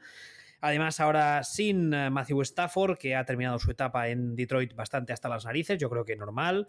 A Jared Goff, en principio, ya han dicho los Lions que viene a ser no el quarterback de, transición, sino el nuevo quarterback titular del equipo. Veremos. No es lo que tienen que decir. Claro, eso, eso iba a decirte, que es lo que toca. No pueden ir diciendo, no, no, este lo hemos traído aquí para que nos caliente el banquillo. Y no sé, no sé qué esperar de estos Lions, pero bueno, eh, acertamos bastante con la predicción de las victorias de este equipo de este año. Y de año el que viene, pues es un poco como el caso de los Jaguars. A mí esta temporada ya hace semanas que no me interesa lo más mínimo de los Lions y que ya tengo interés, más después de los cambios que ha habido, en ver el año que viene de los Lions. Hombre, es, los Lions es que, a ver, ¿cómo diría yo? A mí una cosa que me fascina y es que han prescindido de Matt Patricia y da la sensación de que van a ir a peor. sí, que han conseguido a alguien que es aún más lamentable. tiene, tiene mérito. Es algo que dices, esto, hay que valorarlo realmente, ¿no? Yo, el año de el año de Lions se ha parecido mucho a lo que yo pensé que iba a ser. Iba a ser era el año que era el año que Man Patricia se la jugaba y yo pensaba que iban a que no les iba a dar porque Patricia es un incompetente y talento pues tenían pero tampoco tanto y que entre todo iban a estar ahí eh, en las siete victorias, una cosa así, ocho victorias si quieres, o sea, em, que realmente iban a intentarlo, pero iban a llegar. Al final reventaron un poquito antes, han quedado un poquito cortos, pero, pero esa sensación de lo hemos intentado pero no hemos llegado ha sido, ha sido un poco la que me ha quedado de este año de, este año de Lions. Y lo que el Lions eh, ha cambiado la gestión del equipo desde arriba, o sea, desde, desde el owner, y cuando entró la, la nueva, que es la, hija de la anterior, todo lo que dijo era correcto. O sea, absolutamente todo lo que salió por su boca, sobre gestión, sobre saber métrica, sobre análisis, sobre cómo se ganan los partidos, todo era correcto. Pero, entonces se, pone a, contratar gente y, contrata, y se pone a contratar gente que encaja cero con todo lo que ha dicho. O sea, el discurso fue A y se pone a contratar gente que es B. Pero no ya gente que es B, gente que es ve apestoso. ¿No? Porque puedes decir, no, pues puedes decir, eh, pues eh, yo creo que en la NFL se gana mm, defendiendo y corriendo. Y se gana defendiendo y corriendo. Y dices, bueno, pues ¿estarás, ¿estarás equivocado o no? Yo creo que estás equivocado, pero tú tienes esa idea. Vale, entonces dices, y dices, bueno, pues contrato a Pete Carroll. Y dices, pues a lo mejor está rancio, pero tú tienes una idea de que la NFL se gana defendiendo y corriendo. Y has contratado a alguien que guarda coherencia con eso que tú estás defendiendo. Y has, dicho, voy a contratar a alguien que, es defender y correr, mm, que a priori es alguien con pedigrí para hacer esto. Vale, pero si tú entras y dices, bueno, aquí esto se gana defendiendo y corriendo, así que voy a contratar a Don Capers para defender. ¿Sabes? Y a un entrenador de la West Coast eh, para para jugar en ataque. ¿qué, me estás contando? O sea, es que no, nada de lo que estás haciendo guarda relación o tiene ninguna coherencia interna con nada de lo que has dicho o del resto de contrataciones o de, o de todo. Luego encima sale el head coach. Bueno, pero ahora irán partiendo rodillas por los campos. Pero. Pero. Partiendo no, perdón, mordiendo. Que es más aún, es, más, es peor aún. Sí, porque tiene, tiene un rollo a, fetichismo sexual muy chungo. Sí, sí, sí, una cosa muy. Uy, va de retro, sí. Entonces, nada tiene sentido con nada. Eh, vas a, cambias a, a, Matt Stafford por Goff. Eso es un bajón. O sea, Goff. Claro. O sea, Stafford, yo, yo he dicho mil veces, he dicho mil veces que Lions por la de Stafford, por la sensación de quemazón que tenía, por todo, probablemente tendrían que prescindir de Stafford y sacar algo eh, a cambio de Stafford para, para empezar a construir y que el nuevo coach tuviera esto nuevo y tener un, un, quarterback que no estuviera ya quemado con el equipo y la ciudad. Pero no me lo traspases por. no me lo mandes a los Rams. Mándamelo a un sitio que te vayan a. que te vayan a dar un pick 5. Claro, que te vayan a cubrir de oro. A ver, les han, les han pagado medio bien, pero estamos en, lo, en, un poco lo que comentaba antes. Si te dan tres primeras rondas, pero son eh, el pick 26, 28 y 30, no es lo mismo que si una de esas tres rondas es un pick 5. O sea, no, no, tiene, no tiene nada que ver. Es que haces mandándome, mandándomelo a los Rams, pero, pero, pero céntrate, tío. O sea, esto además, solo cuando, además, perdona, cuando se ha filtrado que tuvieron varias ofertas de varios equipos. O sea, igual en vez de dar, de, de dar eh, ¿qué han dado por, por, eh, por Stafford? Tres segundas, ¿no es? ¿Al final? No, eh, creo que dos primeras y una tercera, creo. Bueno, pues eso. Pues en vez de dar eso, igual daban una primera y dos terceras, ¿vale? Pero es lo que tú dices, hay que ver quién te da qué. Porque o sea, es, es esa que... primera, igual de, en función del equipo que te la dé, igual el año que viene no será un pick 1 porque Stafford en principio les mejora, pero tampoco será el 30. Igual es un pick 12, 15. No sé. 12-15, 12-15, hay que, hay que 12-15 no está nada mal, ¿eh? O sea, es un. Hombre, es, es, mucho mejor que un 28 o un 29. No, pues os digo que, que todas estas cosas hay que valorarlas. Entonces, yo miro a los, a los años y tengo la sensación de que al final han mandado a Stafford esto solo tiene, para mí solo tiene sentido lo que han hecho si realmente es cierto que piensan que Goff puede petarlo. Bueno, parece ser que hay eh, guarda conexión el actual GM de los Lions con, eh, con eh, los Rams, con la selección de Goff en los Rams. No, exactamente no recuerdo ahora qué conexión, pero sí que tienen. Y que ha sido una apuesta personal suya del GM de los Lions que dice que sí, sí, que él cree en él y que para adelante. Bueno, pues o sea, encima reincidente. Eso parece, sí. Eso parece. Uh, ¿Te parece que pasemos al NFC Sur? Por supuesto. En NFC Sur, los primeros clasificados han sido los New Orleans Saints con 12 victorias, 4 derrotas. A nosotros les dimos 10,5. Bueno, eh, unos Saints que, a falta de confirmación oficial, todo parece indicar que Drew Brees se retirará de una vez por todas ya, y la verdad es que ya lo dijimos el año pasado, Drew Brees se ha subido a un árbol, pero no en plan subirse al tronco, sino estar sentado al borde de la rama, ¿eh? Sea, los últimos partidos ya eran feia para ti, como decimos en catalán. Sí, se la bueno, la gasolina del todo. Sí, sí, sí, sí. Y ahora falta ver por dónde tirarán los, los Saints, si optarán por hacer experimentos con Hill, si se quedarán a Winston e irán con él, no lo sé, pero bueno, eh, también es una situación que, que, genera bastante interés, ¿no? Desde fuera. Sí, es, eh, es que sobre todo es que tienen tal mierda encima con el límite salarial que no tengo ni idea de qué equipo van a ser los Saints el año que viene. Este año estaba claro que era el último baile. Yo creo que lo han enfocado como que era el último baile, tanto para Brice como para muchas partes del, equipo no les ha dado. Han, hecho lo que, de hecho, lo que yo pensaba que, iba, que iban a hacer, que era estar por ahí cerca y, claro, si se caía algún equipo más, tenían opciones reales de anillo, pero... En condiciones normales no tenía pinta, ¿eh? No, pero tenía pinta de llegar más o menos a donde han llegado, un poquito menos tal vez, ¿no? Tenía pinta de playoff y... Y, y, y, y tal vez de, de, final de la NFC a lo mejor era un poco su techo, pero se tendrían que haber caído algún equipo más eh, por lesiones, por COVID, por lo que fuera, para, para, llegar más arriba. No me parece que hayan hecho un mal año, teniendo en cuenta lo que tenían. Me parece que el año de Son Payton es estupendo lo que ha conseguido hacer con un equipo con el quarterback manco. Una vez más, por cierto. O sea, es, eh, o sea son, bueno, Son Payton siempre, siempre lo hemos dicho aquí. O sea, es un tío que en lo ofensivo es, es, es grandísimo. Eh, es probablemente lo más grande que hay, que no se apellida ni, ni Sanahan ni Morsa. Y, y, lo que pasa es que en defensa, pues tiene, tiene muchos problemas. Últimamente había conseguido unas defensas de sus equipos más o menos sólidas, más o menos bien. De hecho, más o menos no, bien, muy bien. Lo que pasa es que le ha coincidido con el declive de Brice, pero bueno, al final el resultado, los resultados son lógicos, todo, todo correcto, han llegado hasta donde tenían que llegar Y un aplauso para todos. Y ahora a ver qué pasa con estos Saints, que yo creo que se tienen que reinventar enteros.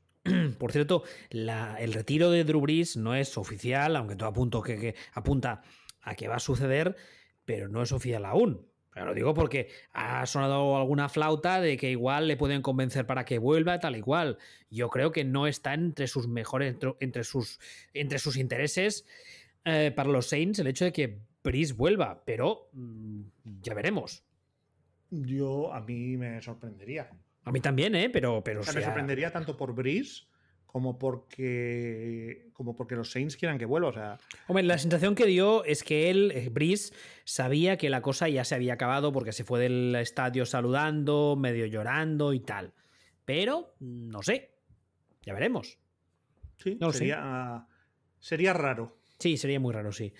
Los segundos clasificados de esta división han sido los Tampa Bay Buccaneers, los que representarán a la NFC en la Super Bowl de este domingo, 11-5. Nosotros les dimos 10 eh, victorias. Y eso sí, aquí creo que hay que romper una lanza una vez más en favor de Sillon Ball, porque él eh, se ha pasado la temporada diciendo que este equipo todavía no estaba mm, enchufado, que tenía que hacer clic y cuando lo hiciera sería un equipo imbatible como creo que ahora mismo llega a la Super Bowl en un buen estado de forma. Otra cosa es que el rival que tenga delante el, el, domingo, pues sean unos Chiefs que, que, como decías antes, eh, van con el freno de mano echado y sin esforzarse. Pero una cosa no quita la otra. Los Bucks han llegado a este final de temporada con un momento de forma espectacular.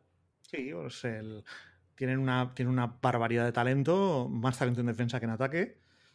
Eh, es que es, curioso, es uno de estos equipos en los que hasta cierto punto hemos cuadrado un poco el análisis. Eh, lo hemos clavado bastante. Eh, por talento bestial, más talento en defensa que en ataque, como decíamos. Peligro, peligro, más serio es que, Brady pusiera un huevo, que a su edad, pues la regularidad probablemente lo, nota. Ya no es ese Brady que era antes, ahora solamente pues top 10 de la liga, digamos. Puso el huevo contra Packers, aún así sobrevivieron a, ese huevo. No puso el huevo porque ganaron y metieron mil puntos. Tío, vuelve a verte la segunda parte de, ese partido, que tira tres. Bueno, de hecho, tira cuatro, aunque solo cojan tres. Pero, pero, pero pone el huevo. Ya han sobrevivido al huevo. Me cuesta pensar que Brady vaya a poner los huevos heridos. En Super Me gusta muchísimo pensarlo. Y, y ha sido al 100% lo que decíamos que iba a ser el equipo. Empezar poco a poco, con pausa. Eh, eh, enganchándose, tratando de, tratando de unirse, de, conjuntarse, de hacer clic, acabar haciendo clic poco a poco al final, y ir mejorando, mejorando, mejorando y plantarse en la Super Bowl probablemente en el mejor momento de todo el año. Con todos con todos funcionando engrasadísimos con la maquinaria. Mm, todos sanos además, ¿eh? que eso es importante. no, no, no, que, han, han, hecho, han sido justo lo que, decía, lo que decíamos que que podían ser o que iban a ser si no pasaba nada raro, no había tal. Hasta sus, hasta sus debilidades han sido las debilidades esperables. Recordemos además, por ejemplo, que los Chiefs llegan al domingo sin uno de sus líneas ofensivos titulares, que no es el caso de los Bucks. Los Bucks llevan con todo el mundo entero, que eso es muy importante. Bueno, entero, entero. Bueno, a ver. A ver quiero, decir, Tocados, la ¿no? está estropeada siempre. Bueno, la cabeza de Antonio Braño no tiene solución, me temo. Ah, tercer clasificado de la NFC Sur han sido los Carolina Panthers. Nosotros eh, han terminado con un balance de 5 victorias, 11 derrotas y nosotros les dimos 3,5 de media. Eh, un poquito mejor de lo que esperábamos, pero aún así, digamos que dentro del guion de lo que creíamos que iba a pasar, ¿no? Sí. El equipo, además, ya lo dijimos este, en el programa que hicimos eh, en su día, es un equipo que ahora mismo su guerra no está en ganar partidos ni en ganar divisiones, ni en aspirar a nada. Su guerra está en ir haciendo limpieza, ir poniendo mimbres, ir funcionando poco a poco. Además, un head coach novato que viene de, viene de college, que quieras que no, hace falta una, adaptación. Yo creo que en el nivel de quarterback ya han visto que lo que tienen eh, no. De hecho, se ha habido, ha habido varios rumores que ha colocado a varios de los quarterbacks que han estado o están disponibles en Carolina, que luego veremos si se cumplen pero, pero bien, o sea, no es ni un equipo que esperábamos, esperábamos todos que aspirase muchísimo y la ha cagado a lo bestia, ni al revés, ¿no? No, es otro equipo que ha estado donde, donde pensábamos que iba a estar. Bueno, eso, picando piedra. No, que de hecho es positivo, porque si, tú te, si tú te traes un, head coach de, de, la universidad, tú tienes una posibilidad muy real de que sea una catástrofe desde el minuto uno. Exactamente. Y no lo ha sido. O sea, de hecho ha sido un más que sólido head coach NFL. ¿Cómo de bueno acabe siendo? Ya veremos. Sobre todo es que es un equipo al que le falta el quarterback. Para, para iniciar el ciclo o para iniciar el ciclo ganador o, o realmente la acción de quieren, este no va a ser el quarterback que, que, van a tener en el futuro, que van a tener en ese momento. Entonces, les hace falta ir a arreglar ya eso, les hace falta ir creciendo, pero están donde tienen que estar. No me parece que hayan, que hayan destacado ni por mal ni por bien. Y eso, no destacar ni por mal ni por bien, generalmente son buenas noticias. Y finalmente en la NFC Sur, los últimos clasificados han sido los Atlanta Falcons con un balance de 4 victorias, 12 derrotas. Nosotros los pusimos con un, un optimista 9,5 de media. Eh, unos Falcons que también han terminado la temporada y han hecho limpieza general, han abierto los armarios, las ventanas para que pase el aire y que, como decía antes, se habla de la posibilidad mucho más que real que tanto eh, Julio Jones como Matt Ryan eh, no estén en el equipo el año que viene. Además, han cambiado de head coach y ahora soy incapaz de recordar quién es el nuevo head coach de los Falcons, ya te lo digo. Pero bueno, eh, tú, ¿qué te ríes? Nada, que me ha hecho gracia lo de no soy capaz de recordar quién es el head No, no, es que francamente no voy a mentir. No voy a tirar. Ah, Arthur, Arthur, Arthur, un equipo que me interesa tanto. Arthur Smith. ¿Eh? Arthur sí. Smith. Sí, sí, sí, que es, era uno de mis candidatos favoritos de para cualquier equipo, en base a lo que había hecho con el ataque de los, con el ataque de los Titans, que por cierto veremos qué pasa con ese ataque sin Arthur Smith el año que viene. Bueno. Entonces, eh, a ver, Falcons es un equipo que de la estirpe de los, eh, de los Chargers había una diferencia brutal entre lo que podía ser el nivel de talento de su roster y sus resultados. O sea, si los Falcons llevan desde que se fue Sanahan con la sensación de que siempre rinden menos que el talento que tienen. Y, el problema que tienen además es que están metidos en unos contratos aberrantemente intraspasables. O sea, los jugadores ya mayores, pero aún por los que podrían sacar algo, es casi imposible que se los quiten porque tienen contratos complicadísimos de, de quitarse. O sea, porque tú al final tú no vas a ninguna, a ninguna parte y dices, bueno, pues eh, por Julio Jones ya voy a sacar, sacaré pasta, de, sacaré mandanga de un, de un contender, pero es que, es que realmente es casi imposible que te lo quites con el contrato que le has hecho. Entonces están atados, habrá que ver qué pasa, pero ya te digo, para mí, Falcons son la decepción perpetua. O sea, así.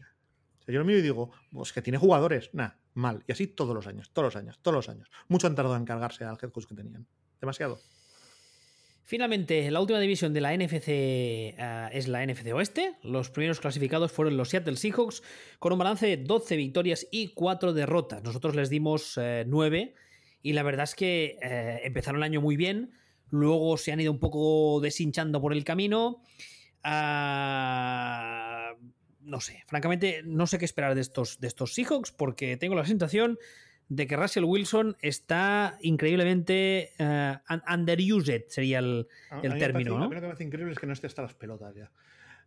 Eh, Seahawks empiezan estupendamente jugando de una forma bastante más moderna y enfocada al pase de lo que lo han hecho habitualmente. Empiezan ganando partidos. Por lo visto, eso a Pete Carroll no le gusta y empiezan a revertir y ser más los, los Seahawks de años anteriores y empiezan a perder más partidos, lo que creo que a Pete Carroll tampoco le gusta y acaban pues por encima un poco de lo que pensábamos gracias a los partidos que han ganado jugando anti Pete Carroll y no sé qué harán el año que viene porque Pete Carroll se enfadó con el coordinador ofensivo que le ganaba partidos y decidió despedirle. Que por cierto ya ha encontrado, ha encontrado trabajo. Y, y, bueno, ya no sé, no sé qué harán. Lo que yo tengo razonablemente claro es que gracias a Russell Wilson esto, este equipo ganará partidos. Pero gracias a Pete Carroll, su cover 3 un poco ancestral y su forma de, su filosofía de aquí primero se corre y luego ya veremos, no ganarán ellos. Es una, es una, pena, ¿eh? Es una pena porque Russell Wilson, yo creo que con otro uh, head coach, otro staff ofensivo, bueno, de hecho, esta temporada ya lo vimos, el famoso, la famosa campaña esa de uh, Let Russ Cook que se creó en las redes sociales y sí, tal. ¿no? y, y, cuando, y cuando le dejaron hacerlo. Sí, sí, sí, eso, eso digo. Que quedaba a gusto. Sí, sí. Hasta que dijeron, no, no, no, no, no, no, no, ¿qué es esto? ¿Qué es esto? ¿Qué hace el balón tanto tiempo por ahí arriba? sí, sí. Qué pena. Lo importante son los principios y mis principios dicen que es mejor perder corriendo. Bueno, pues. Como, como, como, un velocista español en las Olimpiadas. Pues, pues, pues ya tú mismo, macho. Segundo un abrazo a los velocistas españoles en las Olimpiadas que me merecen un mérito de la hostia, pero de la hostia y a veces nos reímos mucho de gente que son el, el 20 que mejor hace algo en el mundo. Yo no soy el 20 que hace mejor nada que hacer en el mundo, el nada en mi puta vida. no, es verdad, esto es algo que lo suelo pensar. Es como, ja, ja, ja, ja, ja, ja, Mira, eh, que le han eliminado en cuartos de final a, a, Fulanito, al, al, de los 100 metros español. Y luego dices, ¿te das cuenta, gilipollas, que, esto, que eso le convierte en ser uno de los 50 tíos que más rápido corren del mundo? O sea, yo no soy el 50 mejor del mundo en nada, y tú menos. O sea, no, esto, es una reflexión, una reflexión aparte. Según he hecho el chiste, he dicho, no, no voy a caer en esto. No voy a caer, no voy a caer en esto. O sea, el peor quarterback del NFL será el, el quincuagésimo peor quarterback del mundo. También, o sea, es que nos, nos metemos con una gente... Hombre, algunos se lo ganan, ¿eh? ¿Eh? Algunos se lo ganan. Sí, porque algunos, sí es verdad que algunos no será el quincuagésimo mejor de el quincuagésimo mejor del mundo, pero es eso que. Pero colega, tú no eres el, el, el 50 mejor del mundo haciendo absolutamente nada, ni tocarme a mí los cojones cuando interactúas conmigo en Twitter. Uh, segundo clasificado de la NFC Oeste fueron los Angeles Rams con un balance de 10 victorias, 6 derrotas. Nosotros les dimos 9,5. Eh, de hecho, tú les diste 10-6 también, así que pues eh, más o menos lo que esperábamos que fuesen. Como hemos dicho antes ya y a estas horas y estos días ya es notorio, los Rams han mandado a Jared Goff a Detroit y a cambio se han traído a Matthew Stafford, que en principio sobre el papel al menos les mejora eh, ostensiblemente, al menos en ataque. Y yo creo que eso hará. No sé si ostensiblemente. ¿No? ¿Tú crees que no? O sea, no, que sí que les mejora. Pero no sé si les mejora lo suficiente como para marcar una diferencia real. O sea, ¿cuántos mm. han ganado, han, ganado, 10 partidos? ¿Cuántos más quieres que ganen? ¿17? ¿Qué crees que van a hacer? ¿16-0? No, eso no. Pero yo sí que creo que han ganado 10 partidos muchas veces pese a Goff. Ya. Y ahora, y ahora Con, con, Stafford no tendrán la necesidad de que todo el equipo esté todo el partido enchufadísimo porque el ataque rendirá mejor. Ya, pero lo que quiero decir es que al final tú has perdido seis partidos solo. De esos seis partidos, ¿cuántos habrías ganado con Stafford? Que no hayas ganado con Goff. Eso por una parte. Que, es Stafford, que es, que es bueno, que es muy bueno, pero no es Rogers. No, no es Mahomes. No, claro. No, no es de Son Watson es de los buenos, pero no es de los mejores. Y sobre todo, Rams han sido un poco el equipo que también pensamos que iban a ser, porque es un equipo con una estructura salarial y de equipo muy clara, que es, nos gastamos una barbaridad en cinco estrellas y el resto de mi roster es una mierda de señores que he cogido por la calle. el roster de Rams son cinco, seis, siete tíos muy buenos muy, muy, muy, muy buenos y, se han gastado tanto dinero en ellos que todo el resto del roster está cogido con pinzas y con cinta americana. Entonces, eh, la mejora de. Este, esta mejora de, de Goff y Stafford, que realmente, es una, que realmente es una mejora, como todo el resto del roster sigue siendo así como era, incluso más, porque al haber mandado tus rondas de draft a Detroit, no puedes eh, draftear buenos jugadores baratos en el draft porque no tienes esos picks. No tienen primera ronda hasta 2023, creo. Sí, y llevan tiempo sin ello. Entonces, eh, cada vez más se hunden en ser ese tipo de equipo. El equipo de las seis estrellas y los señores que pasaban por la calle. O, como decimos en el fútbol, decidanes y pavones. Esto luego te lo explico el concepto. Tercer clasificado de la NFC eh, Oeste han sido los Arizona Cardinals con un balance de 8 victorias, 8 derrotas. Nosotros les dimos 5,5 eh, y yo creo que la historia en este caso está en que era un equipo que tenía que, o nosotros esperábamos que fuese a más y que ha ido más a más de lo que nosotros queríamos, ¿no? En mi caso no. O sea, han sido bastante lo que yo pensaba. Lo que ha ocurrido es que se han enfrentado a equipos que han ido hacia abajo. Entonces han ganado partidos que yo no pensaba que fueran a ganar porque son los rivales los que han estado peor. No sé si me explico. Sí, sí, sí, sí, perfectamente. O sea, y cuando digo rivales, digo, por ejemplo, Niners. O sea, hay, hay partidos que. Y bueno, digo Niners, digo, digo realmente más rivales, pero. Claro, el caso de Niners es muy llamativo porque están en su misma división y porque si llegan a coger a los Niners del año pasado, posiblemente de los dos partidos que se enfrentan no hubiesen ganado ninguno. Por ejemplo. Claro. Sí, sí. Ah, no, no, tengo el calendario de los eh, Cardinals ahora delante. ¿Tú lo tienes por ahí? ¿El de este año o el del año pasado? No, el de este año, más que nada para eso que decías tú, que no han ganado o han ganado equipos que no deberían quizá haber ganado. Espérate. Sí, no, no, aquí lo, aquí lo tengo, aquí lo tengo. Ah, vale. O sea, eh, vamos a ver, por ejemplo, eh, te, digo lo, te digo lo que han ganado. ¿Sí? Han- eh, se han estado cruzando con la NFC este. Con Entonces, la ¿qué NFC pasa? Este, vale. Uf, Eh, claro, coño, hostia. Entonces, claro, dice, es- mm, pasa lo que pasa. Mm, De los dos partidos contra Niners ganan uno. Yo creo que en circunstancias normales no se lo habrían ganado tampoco. No. Por ejemplo, eh, se han cruzado con... Han jugado contra los Jets. O sea, han jugado, bueno, en realidad contra toda, contra toda esa, esa FC.